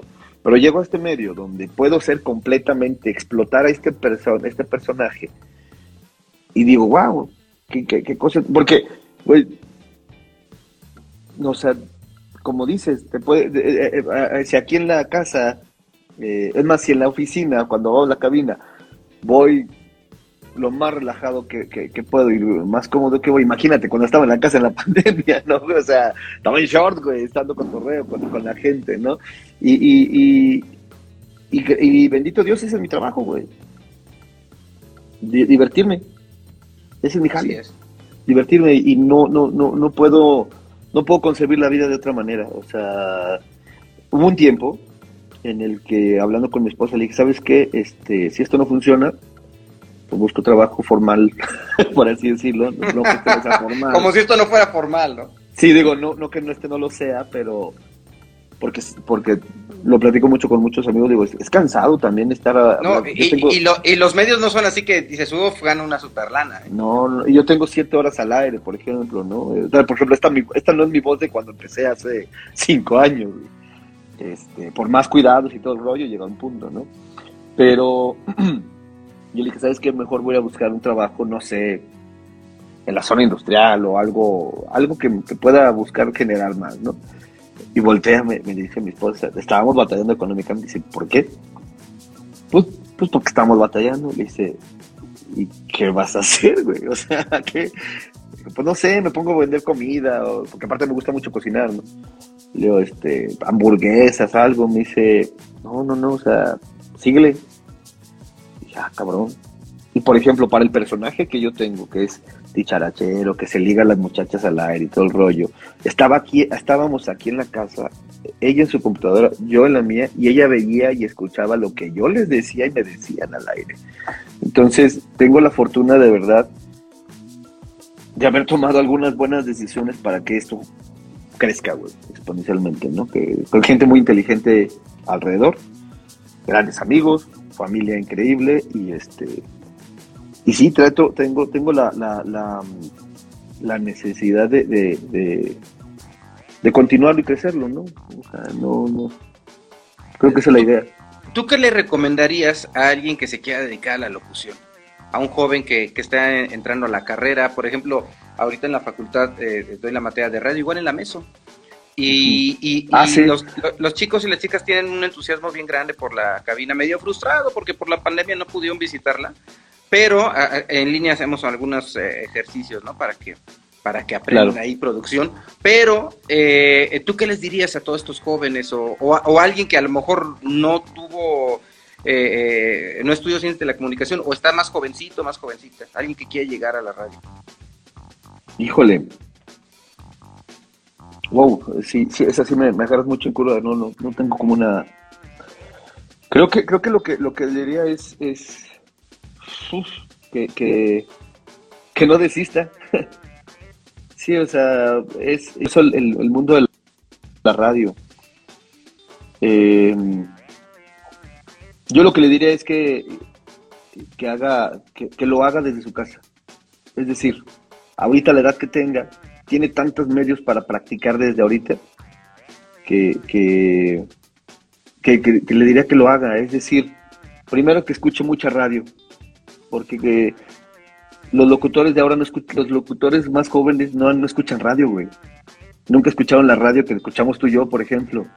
O sea, escuchan el show, el cotorreo, el desmadre y todo. O no hay una radio en su, no hay un radio en su casa. No, pero hay un mundo de radio en su, en su teléfono. porque el podcast es un radio, güey. Al final de cuentas es, es, un estilo de radio. En esencia, en esencia, claro. Es la esencia básica de la radio solamente guardada. Y él lo decía Olayo Rubio cuando, cuando empezaba con ese podcast tan, tan exitoso, ¿no? Que, que, era, que él dice, no sé qué es esto. No es radio, pero tampoco dejo de serlo. O sea, porque el tipo viene de la radio y era un genio, es un maldito genio para crear atmósferas, él oye, con el equipo eh, que tiene. Es un genio que tiene la plataforma que tiene y que pagas por escucharlo. Exactamente, efectivamente. Por ejemplo, yo ese cuate sí lo pongo al nivel de Howard Stern, por ejemplo, ¿no? Estos, estos monstruos de radio con voces y, y con, con creatividad de, otro nivel, ¿no? Este, o sea, el tipo es el, eh, yo creo que es de los pocos latinos que pueden, eh, que pueden, y también por el hecho de que tiene mucha, mucha proximidad, mucha proximidad, perdón, con la, con, con la cultura gringa, ¿no? Porque él, él básicamente su vida fue, de niño fue en Estados Unidos, ¿no? Pero, es- pero tiene toda esta base, base mexicana, ¿no? Entonces creo que es de esos tipos que, que hacen esta parte, ¿no? De o lo que hacía la X, XCW en los años 50, ¿no? O, o lo que vemos en el, en el siempre, siempre nos vamos al ejemplo de la guerra de los mundos, ¿no? De esta personificación de radio, ¿no? Creo que eso no, no va a morir. Y creo que, por ejemplo, eso es lo interesante de la radio. Yo lo, lo que le diría a los jóvenes es que escuchen mucha radio, consuman mucha radio, porque la radio no va a morir, este, Leo. La tele tal vez sí, porque se está, ¿Tú se crees? está- la tele como tal tiene que, tiene que encontrar un, un, un, este, sí, es que, güey. Yo Es que no lo dices tele. porque tú haces radio. No, yo ya no veo tele. No veo tele, veo. Pero- pero ves Netflix. Tengo HBO. sí, pero ¿dónde Pero es como el podcast, pero es como el podcast. Exactamente. Dices, eh, ¿Sí? Pero ya es, es on demand. Como el podcast. Sí, la radio lo que hace, ¿sabes qué pasa con la radio? Tú, el ejercicio, y lo puedes hacer cuando quieras. Ponte a arreglar tu cuarto, tu casa, y es, es un ejemplo, y es un, es un experimento que yo realicé también y que le digo a la gente, pónganse a hacer esto. Con música de Spotify, con música de YouTube, con la tele encendida y con la radio. Con un locutor. Eh, órale, eso, eso. Es oro lo Sí, que estás diciendo, güey. Sí, güey, es, es increíble. Claro, porque el locutor esto, habla güey. contigo, claro. Efectivamente, cabrón. Y tú estás con el, con el chacheo y te cagas de lo que dijo, pero no dejas de hacer lo que estás haciendo. Y a la tele tienes que poner atención. Si estás en el trabajo, güey, este, en, la, en la fábrica, en la tortillería, en la escuela, o sea, está, la música ahí, pero no te distrae porque no la estás cantando, pero estás escuchando el otro tipo y dije, ya dijo una estupidez, pero sigues en lo tuyo. ¿Por qué? Porque, porque así es. Entonces creo que la radio, si mientras continúe esto, no creo que vaya a morir, por lo menos no en mucho tiempo. Y la tele sí, tien- sí ha, ha fallado, por lo menos en México, ha fallado en redirigir esos esfuerzos de, de- de- de mercado, güey. O sea, empiezan a hacer cosas como si fueran eh, internet y no son internet, güey. ¿Sabes? O sea, cuando, cuando la, te- la, la te- nuestra- lo, lo que es on demand ahora, Netflix, Disney Plus, HBO, es nuestro, es nuestro cable de los 90. Claro. Es lo mismo, Sí. güey. Yo, yo, yo Eh, sé hacia dónde va. Eh, mira, afortunadamente en la radio hay eh, eh, trabajadores como tú, pero también hay que decirlo, la radio y los medios tradicionales están llenos de personas que han estado ahí durante mucho tiempo y que también han envejecido a los medios. ¿no? Claro. Tú le das una frescura y muchos otros colegas le dan una frescura, pero de repente hay cosas que dices, oye, pues, ¿por qué crees que no se enciende la radio? Porque dicen que es para señores, para viejitos, ¿no? Porque son viejitos lo que están haciendo, que no lo demeritas, pero hay que renovarse porque la sociedad va cambiando, ¿no? Sí, sí, sí, Sí. creo que, creo que esa parte, eh, fíjate, por ejemplo, Armando hace, un, hace unos ejercicios bien interesantes de repente. El tipo tiene 25 años, 26 años siendo el locutor con más rating en, en San Luis Potosí. Y te hablo de todo. O sea, es un, es un maestro. Y hace unos, unos ejercicios bien interesantes. De repente, un día se le ocurrió con una canción de Cricri, la de Pop, Pop, Pop, de un trenecito, güey, que no es de las conocidas de Cricri. Y va, el, va el, el, eh, este, Gabriel González va cantando Pop, Pop, Pop, el trenecito, y empieza a decir, entonces dice, les dice al aire, yo no estaba con él, yo lo estaba escuchando. Sí, imagínate, güey, porque aparte no sabemos los nombres de un chingo de nuestros radioescuchas. Y convivimos con ellos y platicamos con ellos. Entonces imagínate, en tu trenecito, ¿a quién subirías? Y empieza... ya, ¡Qué fíjate, fregón! ¡Qué fregón! entonces, y por ejemplo, tenemos unas, unas amigas este, que queremos mucho que son, de, venden tortas, son, no son de San Luis, son de Ecuador, no son ni de México. Ajá. Y les decimos, imagínate las de las tortas Carpán vendiendo tortas ahí en los vagones. ¡Ah! ¡Órale! Y luego ¡Qué que, fregón! que, que el muchacho alegre en la parte no sé qué, y Don Chuy, y que no sé qué, y, y luego de repente se le ocurre decir en el siguiente bloque, bueno, le dice al, al operador, eh, ah, bueno, al otro locutor, que en ese momento es operador, Yesaí se llama. Le dice, a ver, imagínate, ¿quién sería el, no sé, Pablín? En la, en la vecindad del chavo. No, pues todo mundo. Y tú serías no sé quién, y tú no serías. Y empieza, güey. Entonces, ¿qué está sucediendo? Estás interactuando. Y es algo que la tele no ha logrado a pesar de sus, de sus esfuerzos interactivos. Yo vengo de la tele, Leo, y vengo de amar la televisión y de hacer una televisión que me fascinaba. De verdad, güey. Me, me encanta la televisión y me, me desespera tanto en lo que se ha convertido tan, tan, tan lenta. Porque hay gente que la, la hace lenta, güey. Así es sencillo. Entonces, este, yo insisto, eh, eh, eh, cuando yo estaba en solo grupero, por ejemplo, me decían, llévate tu sombrero, y yo, güey, es que no es, esto no es así, no es, no es así, pero dije, bueno, va, porque me lo está solicitando pues mi productor o mi director de producción, va, pues porque también entiendo que, que hay que seguir reglas, ¿no?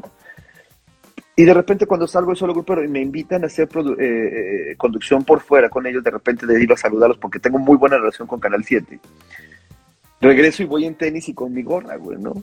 Y, vestido como el vikingo de la cumbia, por así decirlo, ¿no? Pero llego y te hablo, insisto, yo, yo el referente más grande que podemos tener es la gente de Monterrey, así va, güey.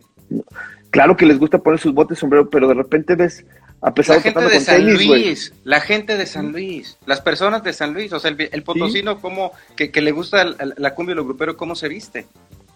No, a lo que voy en general, sí, no andan de botas y sombrero, güey. No, no, no. Cuando van al evento, claro que sí, porque es. Andas como tú andas, con su gorra, su playera y hasta la barba de vikingo. Fíjate, sí, es como cuando. Sí, ay, güey, más barbones, güey. Es como cuando, por ejemplo, cuando yo entré a solo grupero, a la semana, me fui con Víctor al Hell and Heaven.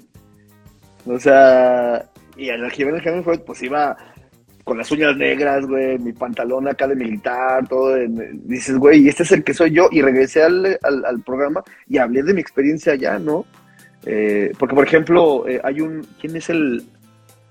Una vez, no me acuerdo ahorita, entrevisté a un, a un vato que, que, estaba empezando con el grupero. Dice, güey, yo en mi rancho, dice yo en el rancho, porque él sí era de un rancho, dice el rancho de Sinaloa, no sé dónde. De, no, de Chihuahua Dice, yo era el único rockero de, de, mi, dice, ni siquiera de mi, de mi cuadra, sino de todo el rancho, güey. Entonces yo llegaba y tocaba las de música ligera y todo yo, o de repente tocaba un Forgiven y todo, y mis papás así, güey, ¿qué estás tocando, no? Tócate esto, güey. Y entonces empezó a meter esos ritmitos. Julián Álvarez, güey, tú, un día, no sé si te ha tocado, pero como prensa, ¿verdad? Pero si un día te das esa oportunidad de ir a escuchar a Julián Álvarez en vivo, es el güey toca rock. De verdad, no, no es broma, está to toca un medley de rock. Porque le encanta el rock. Y es un cuate que viene de un rancho de Chiapas, que estuvo tocando con, la, con una banda y que sus éxitos son de, norteño banda. Pero el tipo es rockero de mi fondo, güey. Rockero, güey, por lo que te estoy diciendo. Hay una banda, por ejemplo, muy buena que no mames, idolatro, que ellos son del otro lado. Ellos dicen que son rock agropecuario. Se llaman Nunca Jamás. Ajá, ajá, sí los he este, escuchado. Increíbles, güey. Por ejemplo, esa, esa rola de demasiado mexicano con las trompas que, que, que emulan mucho. Por ejemplo, yo no creo mucho en el rock en español. ahí sí voy con, con, las vacas eh, ahí sagradas del rock en español. No creo que exista un rock en español o un rock eh, eh, mexicano, porque creo que el rock es rock. Se tiene que tocar como es y ya lo tropicalizado pues es otra cosa, porque se hizo muy popera, ¿no? Por ejemplo, no, no tolero a Caifanes, soy honesto, pero los escucho y digo, qué bien lo hacen, pero para mí es todo menos rock, ¿sabes? Pero era lo que había en ese momento, como a nuestros papás les tocó Enrique Guzmán, güey, ¿sabes? Eso era rock en ese momento, güey. Ya nos pasaste a chingar a mucho. No, pero no lo digo, no lo digo por la no, no, porque Enrique Guzmán sea algo malo, güey, pero. No, yo sé, pero por ejemplo, ya, ya vienes ahora. Y, por ejemplo, el rock que yo, las referencias de rock, eh, digamos en español, que yo tengo son este, los tres, por ejemplo, ¿no? Ajá. Pero porque yo tenía un tío muy clavado, Fernando, Fernando Charó, que toca con, con, Dave Shaman y con estos cuates. O sea, el vato es lucero, güey. Entonces él me pasaba rock. Por ejemplo, el, el, que sí creo que es un poco más, más, más interesante es el rock del sur, ¿no? Que fue una influencia muy buena para el rock en, en español en México. Por ejemplo, yo soy súper fan de Molotov, Y, esos güeyes, pues también son, tienen toda la esencia, güey, pero son lo más, más, parecido a Race Against the Machine, por ejemplo, ¿no? Y, vamos a esa vertiente que ya fue en la que donde el rock ya empezó a, abrirse a muchos, a muchos términos, ¿no? Pero me refiero en una cuestión hasta de actitud, ¿no? O sea, por ejemplo, hablando en el tema de los caifanes, volteo y veo The Cure y luego veo a los Caifanes y digo, no mames, o sea, yo escucho a The Cure, que también a mí sí me gusta porque mucho The Cure, pero tampoco se me hace son los de, The Cure son los Caifanes eh, ingleses, Pues al revés, cabrón. Fíjate, por ejemplo, cuando, cuando entrevisté una vez a, entrevisté a Porter, cuando trabajaba en, en, Canal 10, y les, les digo, oye, güey, yo, métame la madre si me equivoco, le, le decía al Juan Solo. Luego llegó Juan Son. este, Juan Son, perdón. Sí. Juan Solo, Juan Son, perdóname, sí, cierto, ese güey es otro. Luego llegó este, pues se te nota un chingo la influencia de, de- ni siquiera de The Cure, güey, de Caifanes, güey. ¿Estoy equivocado? Me dice, no, güey, no, no, no, no, al contrario, yo estoy muy orgulloso de decir que, que yo escuchaba a Caifanes. Le digo, ah, con madre, güey. Le dice, ¿por qué no te gusta? Me preguntó. Le digo, no, pues al chile no, güey. Pero lo que tú haces sí. Ajá. Pero a lo que voy es una cuestión generacional. No a mí no me gustan, pero no puedo decir que sean malos, Ajá. de verdad. Porque yo me acuerdo mucho una, una anécdota que me platicó Hugo Díaz, este, porque él es súper fan de ellos. Ajá. Me platicó mucho, este, y por eso tengo, tengo esa, esa referencia también. Que dice que fue un concierto de Caifanes en San Luis y que se atascó de, de, de- pues sí, de, de- de raza grupera, güey, por la negra Tomasa. Estuvieron tocando todo y que tocaron la negra Tomasa antes de acabar. Y cuando se acabó la negra Tomasa, se vació el lugar, güey. No sé dónde fue, si fue en el stick o, o algún lado. Y se me hizo bien, bien, bien interesante el dato, cómo lo platica él. Y dice, güey, tocaron la negra Tomasa y de repente se vació el lugar. Es que la Porque negra no Tomasa se empezó a tocar en gruperas. Y, esos güeyes se hicieron súper famosos. A mi jefa le gustó, le gustó, le gustó Caifanes por la negra Tomasa, tenían el cassette, güey. ¿Sabes? Este. Después descubro que la negra Tomasa es una canción viejísima, güey, ¿no? Y este, como de guaguancó, salsa, no me acuerdo, creo que es guaguancó. Entonces, se me hace bien padre, porque te digo, yo tengo, y aparte yo tengo una versión personal con estos güeyes, porque un día me, me fue me- de Más FM, me dijeron que iba a presentarlos en un evento, y yo iba renegando porque dije, chingama, ni me gustan, pero pues bueno, es domingo y, y qué hueva, pero bueno, pues vamos. Y a la hora, a los güeyes no quisieron que los presentara nadie, güey. Y ahí estoy yo en el medio del público, porque había mucha raza, güey, mentándoles la madre, porque dije, hijos de la chingada, porque no, nomás me hicieron ir el domingo, perderme entre este mar de gente y ni siquiera trabajar, ¿no? Pero esa es una cuestión personal. La verdad es que lo- como músicos, increíbles, güey. O sea, y, y lo- la trascendencia que tienen culturalmente en este país, todo mi respeto, ¿no?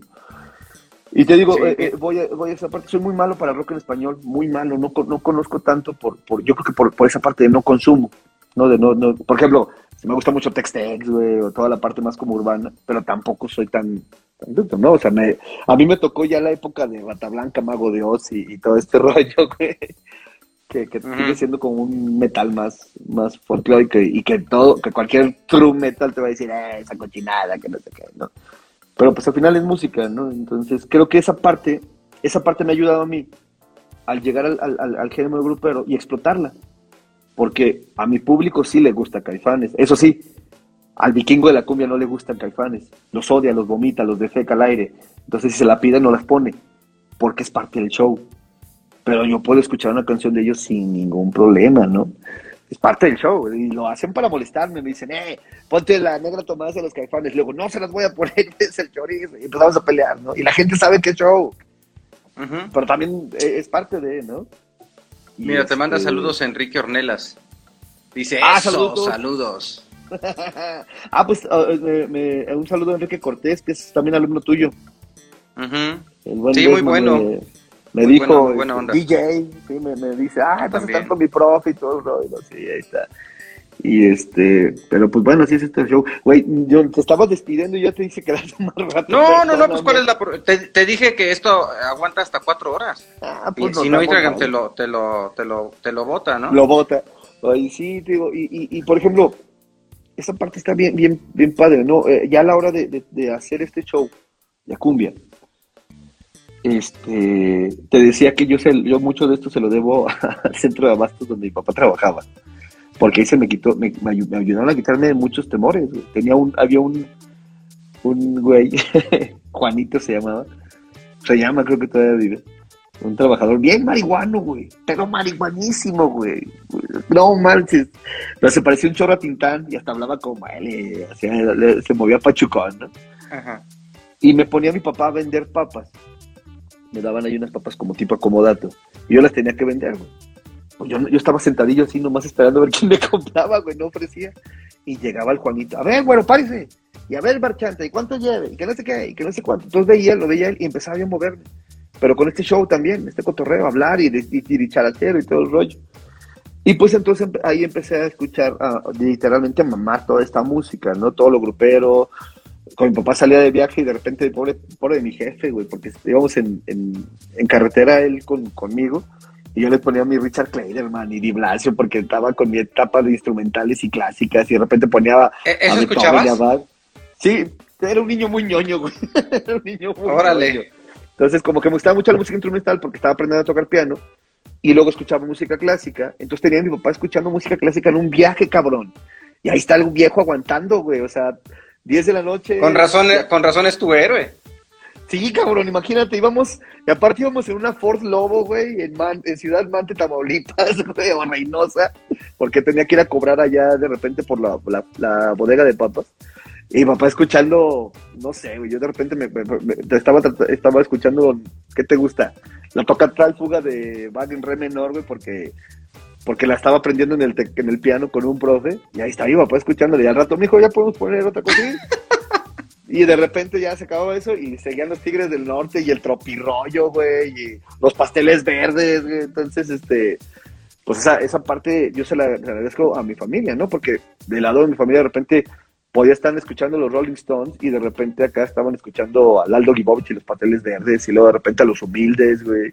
Y luego de repente estaban escuchando este, a las jilguerillas, güey, no sé. Y una cosa que me, que me pasaba mucho era eso, güey. O sea, que, que para mí yo cre- que crecí con esa riqueza musical de, gustos, ¿no?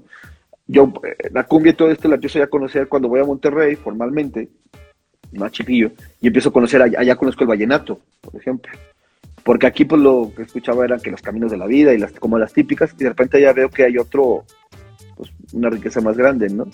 Y de repente la cumbia, pero yo estaba clavado con la mendiga cumbia acá eh, chilangota, ¿no? Alberto Ujú. Pedraza, Supergrupo Colombia, así, la guaracha que le llaman, ¿no? Y este, y hasta después entiendes que, que todo eso fue una apropiación cultural de México. Porque la cumbia Sí. colombiana suena diferente, totalmente diferente. ¿no? Y, y, y eso es lo padre de, de- de este, de este show. Yo siempre he dicho que la cumbia es el nuevo rock, güey. Porque la escuchas donde sea, güey. El reggaetón está incluyendo cumbia. Este, el rock, el rock ha incluido cumbia siempre, güey, en México, por lo pronto. Este, digo, no siempre, pero en, en muchos casos. Sí, pero ¿no? México y Latinoamérica sí es, eh, es un, un referente, ¿no? Sí, sí, sí. Fíjate, por ejemplo, hay una rola que siempre me da mucha risa hablar de este tema. Porque todo el mundo dice, no mames, ¿cómo? Lo- Pero la rola, para mí, una de las mejores rolas pop, obviamente, que existen en el mundo es la de Despacito, güey. Porque, porque va creciendo la pinche rola. No, es que es una rola con una producción que no manches. Increíble, sí, Sí. increíble. Y, Sí, sí, sí. Pero la parte que más te atrapa como latino es ese pedacito donde dice tú, tú eres el man y yo soy el metal. Si le pones atención a lo que hay de fondo es cumbia, es tum, tum, tum, tum, tum, tum, tum. Cierto, Entonces, ¿qué está sí, haciendo? sí. ¿Qué, qué hace ese ritmo? ¿Qué hace ese bajo? Prepararte para bailar, güey. Lo que está haciendo es, cabrón, lo que sigue va para arriba. Y en eso empieza la rola y empieza y empieza y empieza y empieza. Y llega un punto en el que cuando otra vez Fonsi empieza a cantar, que es un como un, un puente muy, muy cortito y todo, de repente la canción explota, güey. Cuando ya empiezan pasito a pasito, suave, suave, sí. Es una canción súper simple, es una canción súper bien hecha, es una canción súper bien armada. Y este. Y, y, y es, y, y, fue como esa antesala de lo que el reggaetón está haciendo con la cumbia, porque ya están haciendo eh, cumbiatón, le llaman. Por ejemplo, tengo un contacto con el, uno de los nietos de, de Lisandro Mesa, no, sobrino de Lisandro, sí, no, tiene nieto de Lisandro Mesa, sobrino de, de Jorge Mesa, grandes cumbiamberos. Y el vato se dice que es el rey del cumbiatón, porque está haciendo cumbia con reggaetón. Y porque está funcionando. Está, Por ejemplo, eh, eh, anota Enrique, dice, es como decir que la rola va de lo particular a lo general. Te voy a poner un ejemplo con el que todos los rockeros dan el grito en el cielo, pero me vale tres kilos. Te voy a poner dos ejemplos. Escucha, escucha, eh, eh, digamos, increciendo, güey, Bohemian Rhapsody o Stairway to Heaven. Yo sé que musicalmente esta pinche rola no les llega, no les llega. Musicalmente, hablando de, de, de, de, de todo, güey, del todo no les llega. Claro que no, no, no, no, no voy por allá. Pero si te pones a pensar en lo que te va haciendo creer, por ejemplo, cómo empieza Starway to Heaven y cómo va creciendo y cómo llega a un punto culmen y luego te, te deja tranquilo. Eso hace esta pinche rola despacito, güey. Igual Bo- Bohemian Rhapsody. te va, es un todo, todo un pum, pum, pum, pum, pum, pum, pum, pum, pum, pum, pum, y de repente pum. Entonces esta pinche canción hace lo mismo, güey. Pues que, es, Exactamente que es, es, una maestría, por, está magistral porque está eh, eh, basada en, en, en, toda esa funcionalidad comercial. Exactamente, funcionalidad comercial y aparte, este, una métrica súper bien planeada, güey. O sea, ¿no? Eh, entonces, sí, es como un, como un, un, increciendo, ¿no? Va pum, pum, pum, pum, te lleva, te lleva, te lleva, te lleva, te lleva hasta un clímax, güey. Y ese tipo de canciones para mí son oro, son oro molido, güey, porque, porque van a trascender. ¿Por qué, por qué, por ejemplo, Bohemian Rhapsody todo el mundo la trata de emular, pero no hay una igual, güey? O sea, hay un, hay, yo, siempre, yo sé que siempre hay covers muy buenos. Por ejemplo, hay una canción que, que creo que tanto la original como la, la, el cover ninguno de los dos es mejor que el otro, que es la de Heart de Nine Inch Nails, que luego la canta Johnny Cash en el American Five, dices, no mames, qué pinche rolota. Mientras, mientras en Nails la, cantan con, una fortaleza y un, digamos, un este una oscuridad latente, Johnny Cash te la rebaja al nivel de, humano, güey, al, al, al, alma, güey. O sea, cuando ves el video de lo que, de que realmente Johnny Cash parece que, esa canción fue escrita para él, güey. Por todo lo que hizo en su vida, güey, ¿no? Tiene otra canción, Johnny Cash, que, es de gospel, que es la de God's Gonna Cut You Down, que es una canción gospel, y la ataca él, y cuando hace el video, güey, salen puros artistas de, de Hollywood, pues que todos tienen algo por el que ser perseguidos por Dios, güey, porque es una canción que habla de que Dios te, pues, te la va te lo va a hacer pagar, ¿no? God's gonna cut you down, ¿no? Es una canción gospel que habla sobre eso de ni te escondas, ni te puedes perder porque te va a ver, cara. Entonces, este, creo que esas rolas son, son de ese tipo de, de, de, oro porque te llevan a eso, ¿no? Y, y, por eso los ritmos más básicos, como, como este, el, por ejemplo, yo, sigo mucho a este vato, el chombo, ¿no? El, el es este, que anda un productor de, de reggaetón, ¿no? Y el tipo habla sobre el tumpa tumpa, que es el tumpa tumpa tumpa tumpa, que todo el mundo cree que es un instrumento que se llama dembow y no es cierto. El dembow es algo que algún güey en una rola de reggaetón inventó sonando el dembow, pero ni siquiera existe como instrumento, güey, ¿no? Y este, pero son ritmos muy básicos, ritmos, volvemos a lo mismo, ritmos negroides, güey, o sea, ni, ni que vienen de, del beat, ¿no? desde acá. Entonces, la neta, si eres latino y vas a una fiesta vas a bailar una cumbia porque la bailas, sea una cumbia tejana, sea una cumbia colombiana, sea una cumbia este eh, villera, inclusive la de Argentina, sea una guacharaca, güey, hasta un huepa, güey, porque se te mete, güey. No sé por dónde, pero se te mete, cabrón. Y por darle no la bailas, pero la estás sintiendo, güey. Y podrás criticar y decir lo que sea, pero ahí estás. Es que es de verdad, entonces, claro. ¿Y qué pasaba con el rock en su momento? se te metía igual, güey. O sea, se este, metió por todos lados. Ahora, creo que, el rock, el rock and roll como un, como un movimiento, digamos, este social jamás va a morir, güey, ¿no? Que ya lo, que ya, ya está muy industrializado es otra cosa, ¿no? Pero creo que esa, esa esencia que, tiene, que tiene, que tenía el rock en su momento de, irse metiendo por todos lados, es lo que hace ahorita la cumbia, güey. Se está metiendo, o sea, vas a, a un barrio y van, a bailar cumbia, ¿no? Pero vas a un este a una fiesta, pues me, me caga la palabra, pero fresona, y este y cuando pongan a Los Ángeles Azules, lo van a bailar, güey. Claro. Te lo puesto, te lo firmo, por lo menos aquí, güey, ¿no? Claro, en México eso es básico. y fíjate, el, el, el, el, el, ¿cómo se puede decir? Esta situación está permeada en Europa. En, en Alemania hay un festival de cumbia el Cumbia Festival. Es un, es un festival grande de cumbia a nivel nacional, güey. Este, allá, por ejemplo, como de esa zona viene el acordeón, de toda esa zona de Europa, viene el, instrumento del acordeón, toda la parte de Europa. Eh, eh, por ejemplo, Alfredo Gutiérrez, un, vallenatero cumbiambero de, de, Colombia, allá ha ganado dos veces seguidas el, el, premio de como rey del el rey del acordeón, güey, ¿no? Entonces, este tocando de todo, tocando pullas, vallenatos, polcas, este, etcétera, etcétera, etcétera. Fíjate, esa cosa cultural, güey. Las polcas del, del norte, las polquitas de, de, la revolución, pues vienen de las polcas europeas, güey, el taraca, taca, taca, taraca, taca, taca, todo eso. es una apropiación cultural de México, güey, de, todo esto, ¿no? De, la gente que llegó a venir de, de esas zonas, ¿no? Entonces, este, por eso creo, por eso también creo que esta parte de la música, esta parte de la radio, va a ser muy complicado que se muera Leo. Porque, porque la música ah, es vital para, para el ser humano, así como como no podemos estar sin comer, no podemos estar sin, sin dormir, sin, sin, beber agua, no podemos estar sin, sin, generar ruido, sin generar sonidos. Tú, por ejemplo, yo insisto, tú eres una persona que le aporta mucho a la radio. En San Luis Potosí le aporta mucha frescura y, y, nuevas, eh, una nueva narrativa. Pero la radio en San Luis no es encendida, por ejemplo, por muchos eh, jóvenes alumnos míos eh, no escuchan radio, escuchan internet o, le llaman podcast, si hay una confusión ahí. Ellos no la encienden porque la encuentran aburrida. No, digo, si hubiese mucho vinquillo de la cumbia haciendo radio, esto sería otra historia. ¿sí? de verdad, de verdad. Pero, pero, eh, ¿qué sientes tú? En, tu perspectiva, porque esta es la mía, ¿no?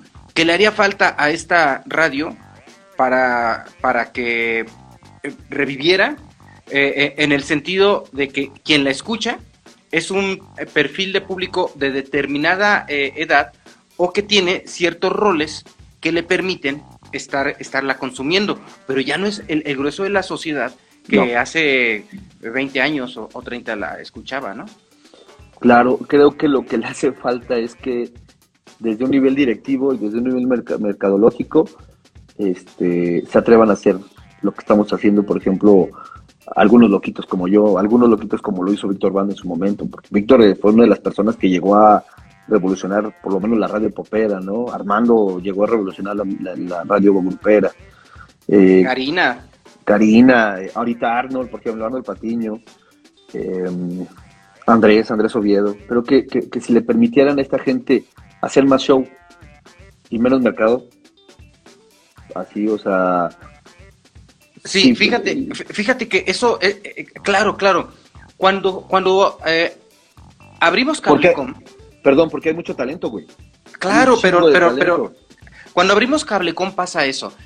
fue un canal innovador, el canal 10, y dices, bueno, todos venimos de otros medios de comunicación, pero ¿por qué no hacíamos eso en otros medios de comunicación? Porque nos tenían así, porque decían, eso no, eso no.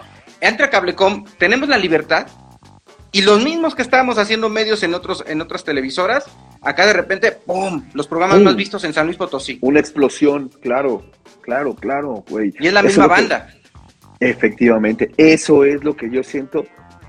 Eso, digo, me encantaría que lo hicieran algún, algún otro, otro lado porque estaría, estaría increíble tener toda esta creo que se me acabaron estas quitar. ¿Tú me escuchas? Sí, sí, sí, sí. Ok, ya se me está, ya se me está moviendo los yo también con el teléfono, ¿eh? O sea, yo creo que ya no nos va a aguantar mucho esto. Perfecto.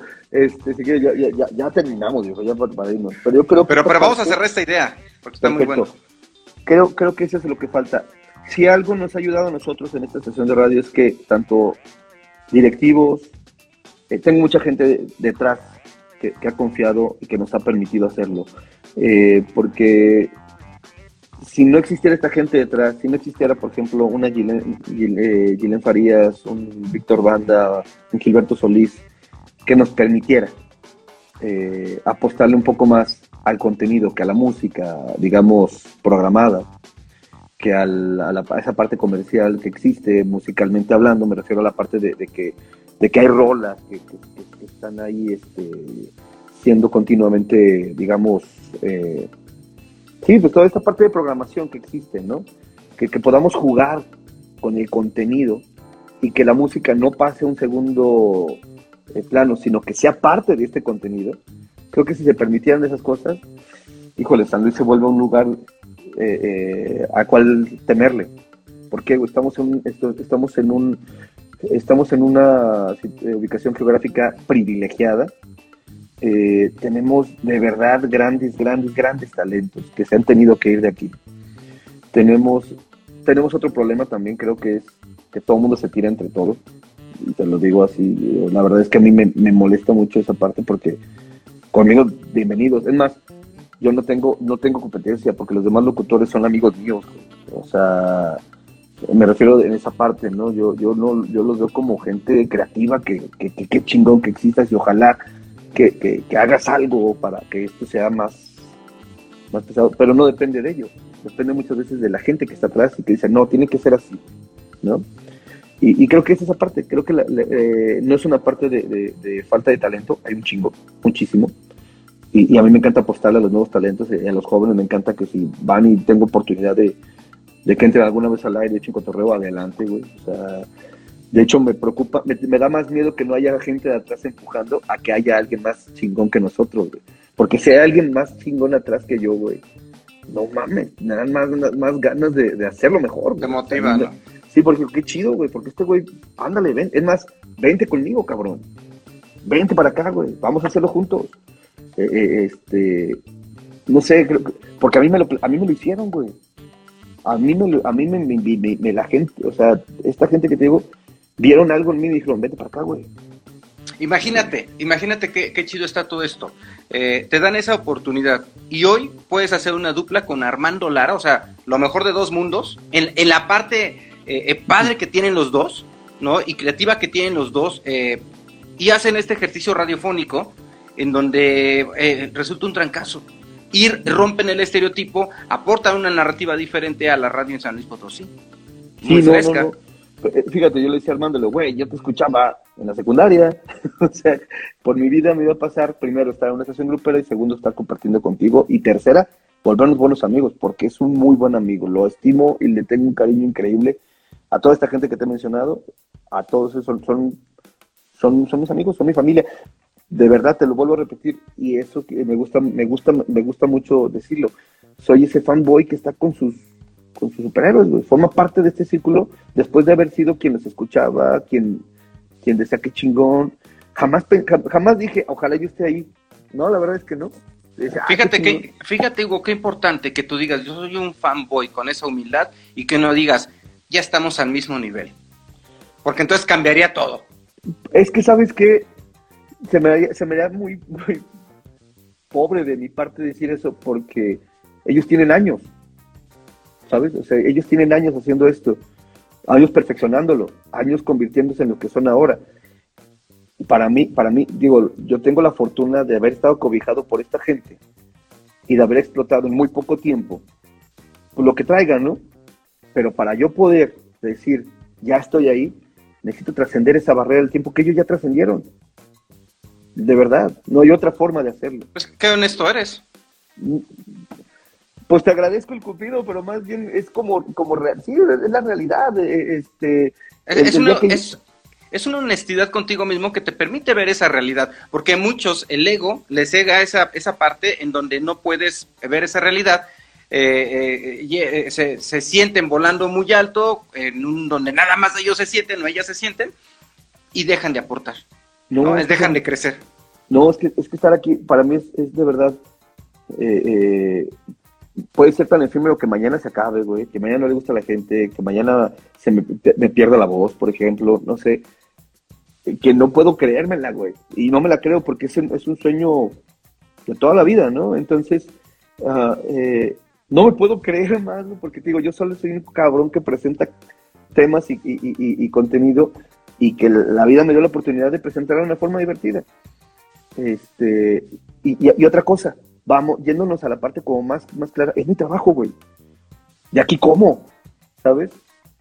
Eh, eh, entonces, por eso lo respeto y, y por eso digo, hasta, tiene que pasar tiempo para yo poder decir, no digo que no, no digo que no lo esté haciendo bien, no digo que no esté contento y no digo que no, que no lo haga bien, de verdad. Pero estos, estas personas tienen años haciéndolo antes que yo. Entonces, ojalá la vida me permita llegar a ese, a ese nivel de años y ese tiempo para poder eh, pues decir, wow, estoy, estoy del otro lado, ¿no? Y, aún así, digo, es, eh, le, tengo mucho respeto a esto, le tengo mucho respeto, mucho cariño, porque me ha entregado cosas increíbles. De veras, no, no, no, no, no me veo haciendo otra cosa. Pues yo sí creo que estás del otro lado desde el momento en que le estás aportando lo que le estás aportando a la radio. Escuchas y eso está muy chido. y eso eh, muchos radioescuchas te, te llevan en el corazón y te lo agradecen porque ya formaste parte de su historia de vida. No sé qué tan consciente estés de esto, pero has trascendido como te gusta, como, como te gustaría trascender cuando te pregunté cómo quieres que recuerde tu hijo, porque tienes muchos hijos. No digo que hijos regados, No, tienes muchos hijos radioescuchas, ¿no? Fíjate que, que- que- que hijas, sí, ¿no? yo, yo, yo lo que les digo a ellos es eso. Para mí, es una familia, como la quieran ver, ¿no? No lo hablo de la forma romántica. Me, me- me es, muy, muy, muy vago hablar de esa manera. Es una familia, porque literal entramos a sus hogares, Leo. Es increíble, güey. Entramos a sus hogares, nos dejan entrar todos los, todos los días. Hay gente que nos escucha desde las 6 de la mañana hasta la última hora que se va Raúl a las 10 de la noche. Hay gente que, que pelea por nosotros, de decir, no, no mames, ¿por qué escuchas esto, güey? Escúchanos, ah, cabrón, o sea, eh, eh, es, es surreal en ese aspecto porque a veces nosotros regalamos boletos, ¿no? Y llega la persona con un pastel o con comida, y dices, güey, La que se ganó el boleto, qué chido. con esto, con esto te hubieras comprado el boleto tú, güey. O sea, no mames, qué, qué pedo, güey. Qué, qué chingón, gracias. Ajá, no sabes ajá. cómo lo, no mames, no sabes cómo agradezco eso, güey, porque es el detalle. Hay un- una, una nena nos llevó eh, unas- unas, eh, eh, un dibujo con el logotipo de la 90.9 y todo el rollo, mi Armando y abajo Hugo González, el vikingo y Armando Lara. Y es uno de mis tesoros que están en mi oficina, güey. güey. Digo, no mames, cabrón. ¿Qué pedo? Porque aparte, el, público, sin, sin demeritar lo- al, al público adulto, digo, pero el público yo más valoro es el infantil, güey. Porque es el más honesto, güey, es el más brutal. Entonces, que yo le guste, que le guste lo que yo hago a un niño, güey. Puta, güey, dice, no mames, güey, cabrón, ¿cómo? ¿Por qué? Porque de veras es el, es el público más brutal. Se, te mandan la chingada y se voltean y se van, güey. Pero hay niños que prenden nuestros programas, güey. El de la mañana y el de, el de ¿cómo se llama? El de, el de ánimo que es cumbia en la noche, ¿no? Entonces, el de la tarde, noche. Entonces, eh, pues no tengo nada, de verdad no tengo nada mejor que decir para todo esto que, que, agradeci- que agradecimiento. Es todo lo que tengo, agradecimiento, agradecimiento eterno. De verdad, no hay, no hay otra cosa. Tú me dijeras, lo me decías, por ejemplo, de, de- eh, particularmente de mi hijo, este, y me le digo a mi esposa, le digo, es lo que yo quiero, que que que él- no sé si se va a dedicar a esto, no lo sé, pero lo que quiero es que el momento en el que se dedique, él se pueda sentir, que siente ese calorcito en el pecho cuando hablan de su papá, güey, ¿no? Eso es lo que, lo que espero en la vida de él. Ni siquiera por orgullo, sino que diga, no mames, a huevo. Y, y decirle lo mismo que mi papá me dijo y lo que su papá decía, ¿no? Si ese cabrón puede, yo puedo. Nos quedamos con eso, Hugo. Sí, Muchas sí, gracias. Muchas Hombre, sí. gracias. Muchas gracias por darte una vuelta aquí a la cabina de Orbe Sonora, por abrirte, porque hubo un momento en que quisiste llorar. Gracias por compartirnos tus personales. No, sí, Gracias sí, por, sí. por, por compartirnos ese Hugo, ese Hugo no. González. No, gracias a ti. Muchas gracias. Te mando un abrazote, que Igualmente. estés muy bien. Ahorita esto se sube a Instagram TV y lo podemos compartir. Perfecto. Un no, abrazo, te agradezco Hugo. mucho. Que estés muy Hasta bien. luego. Bye. Bye.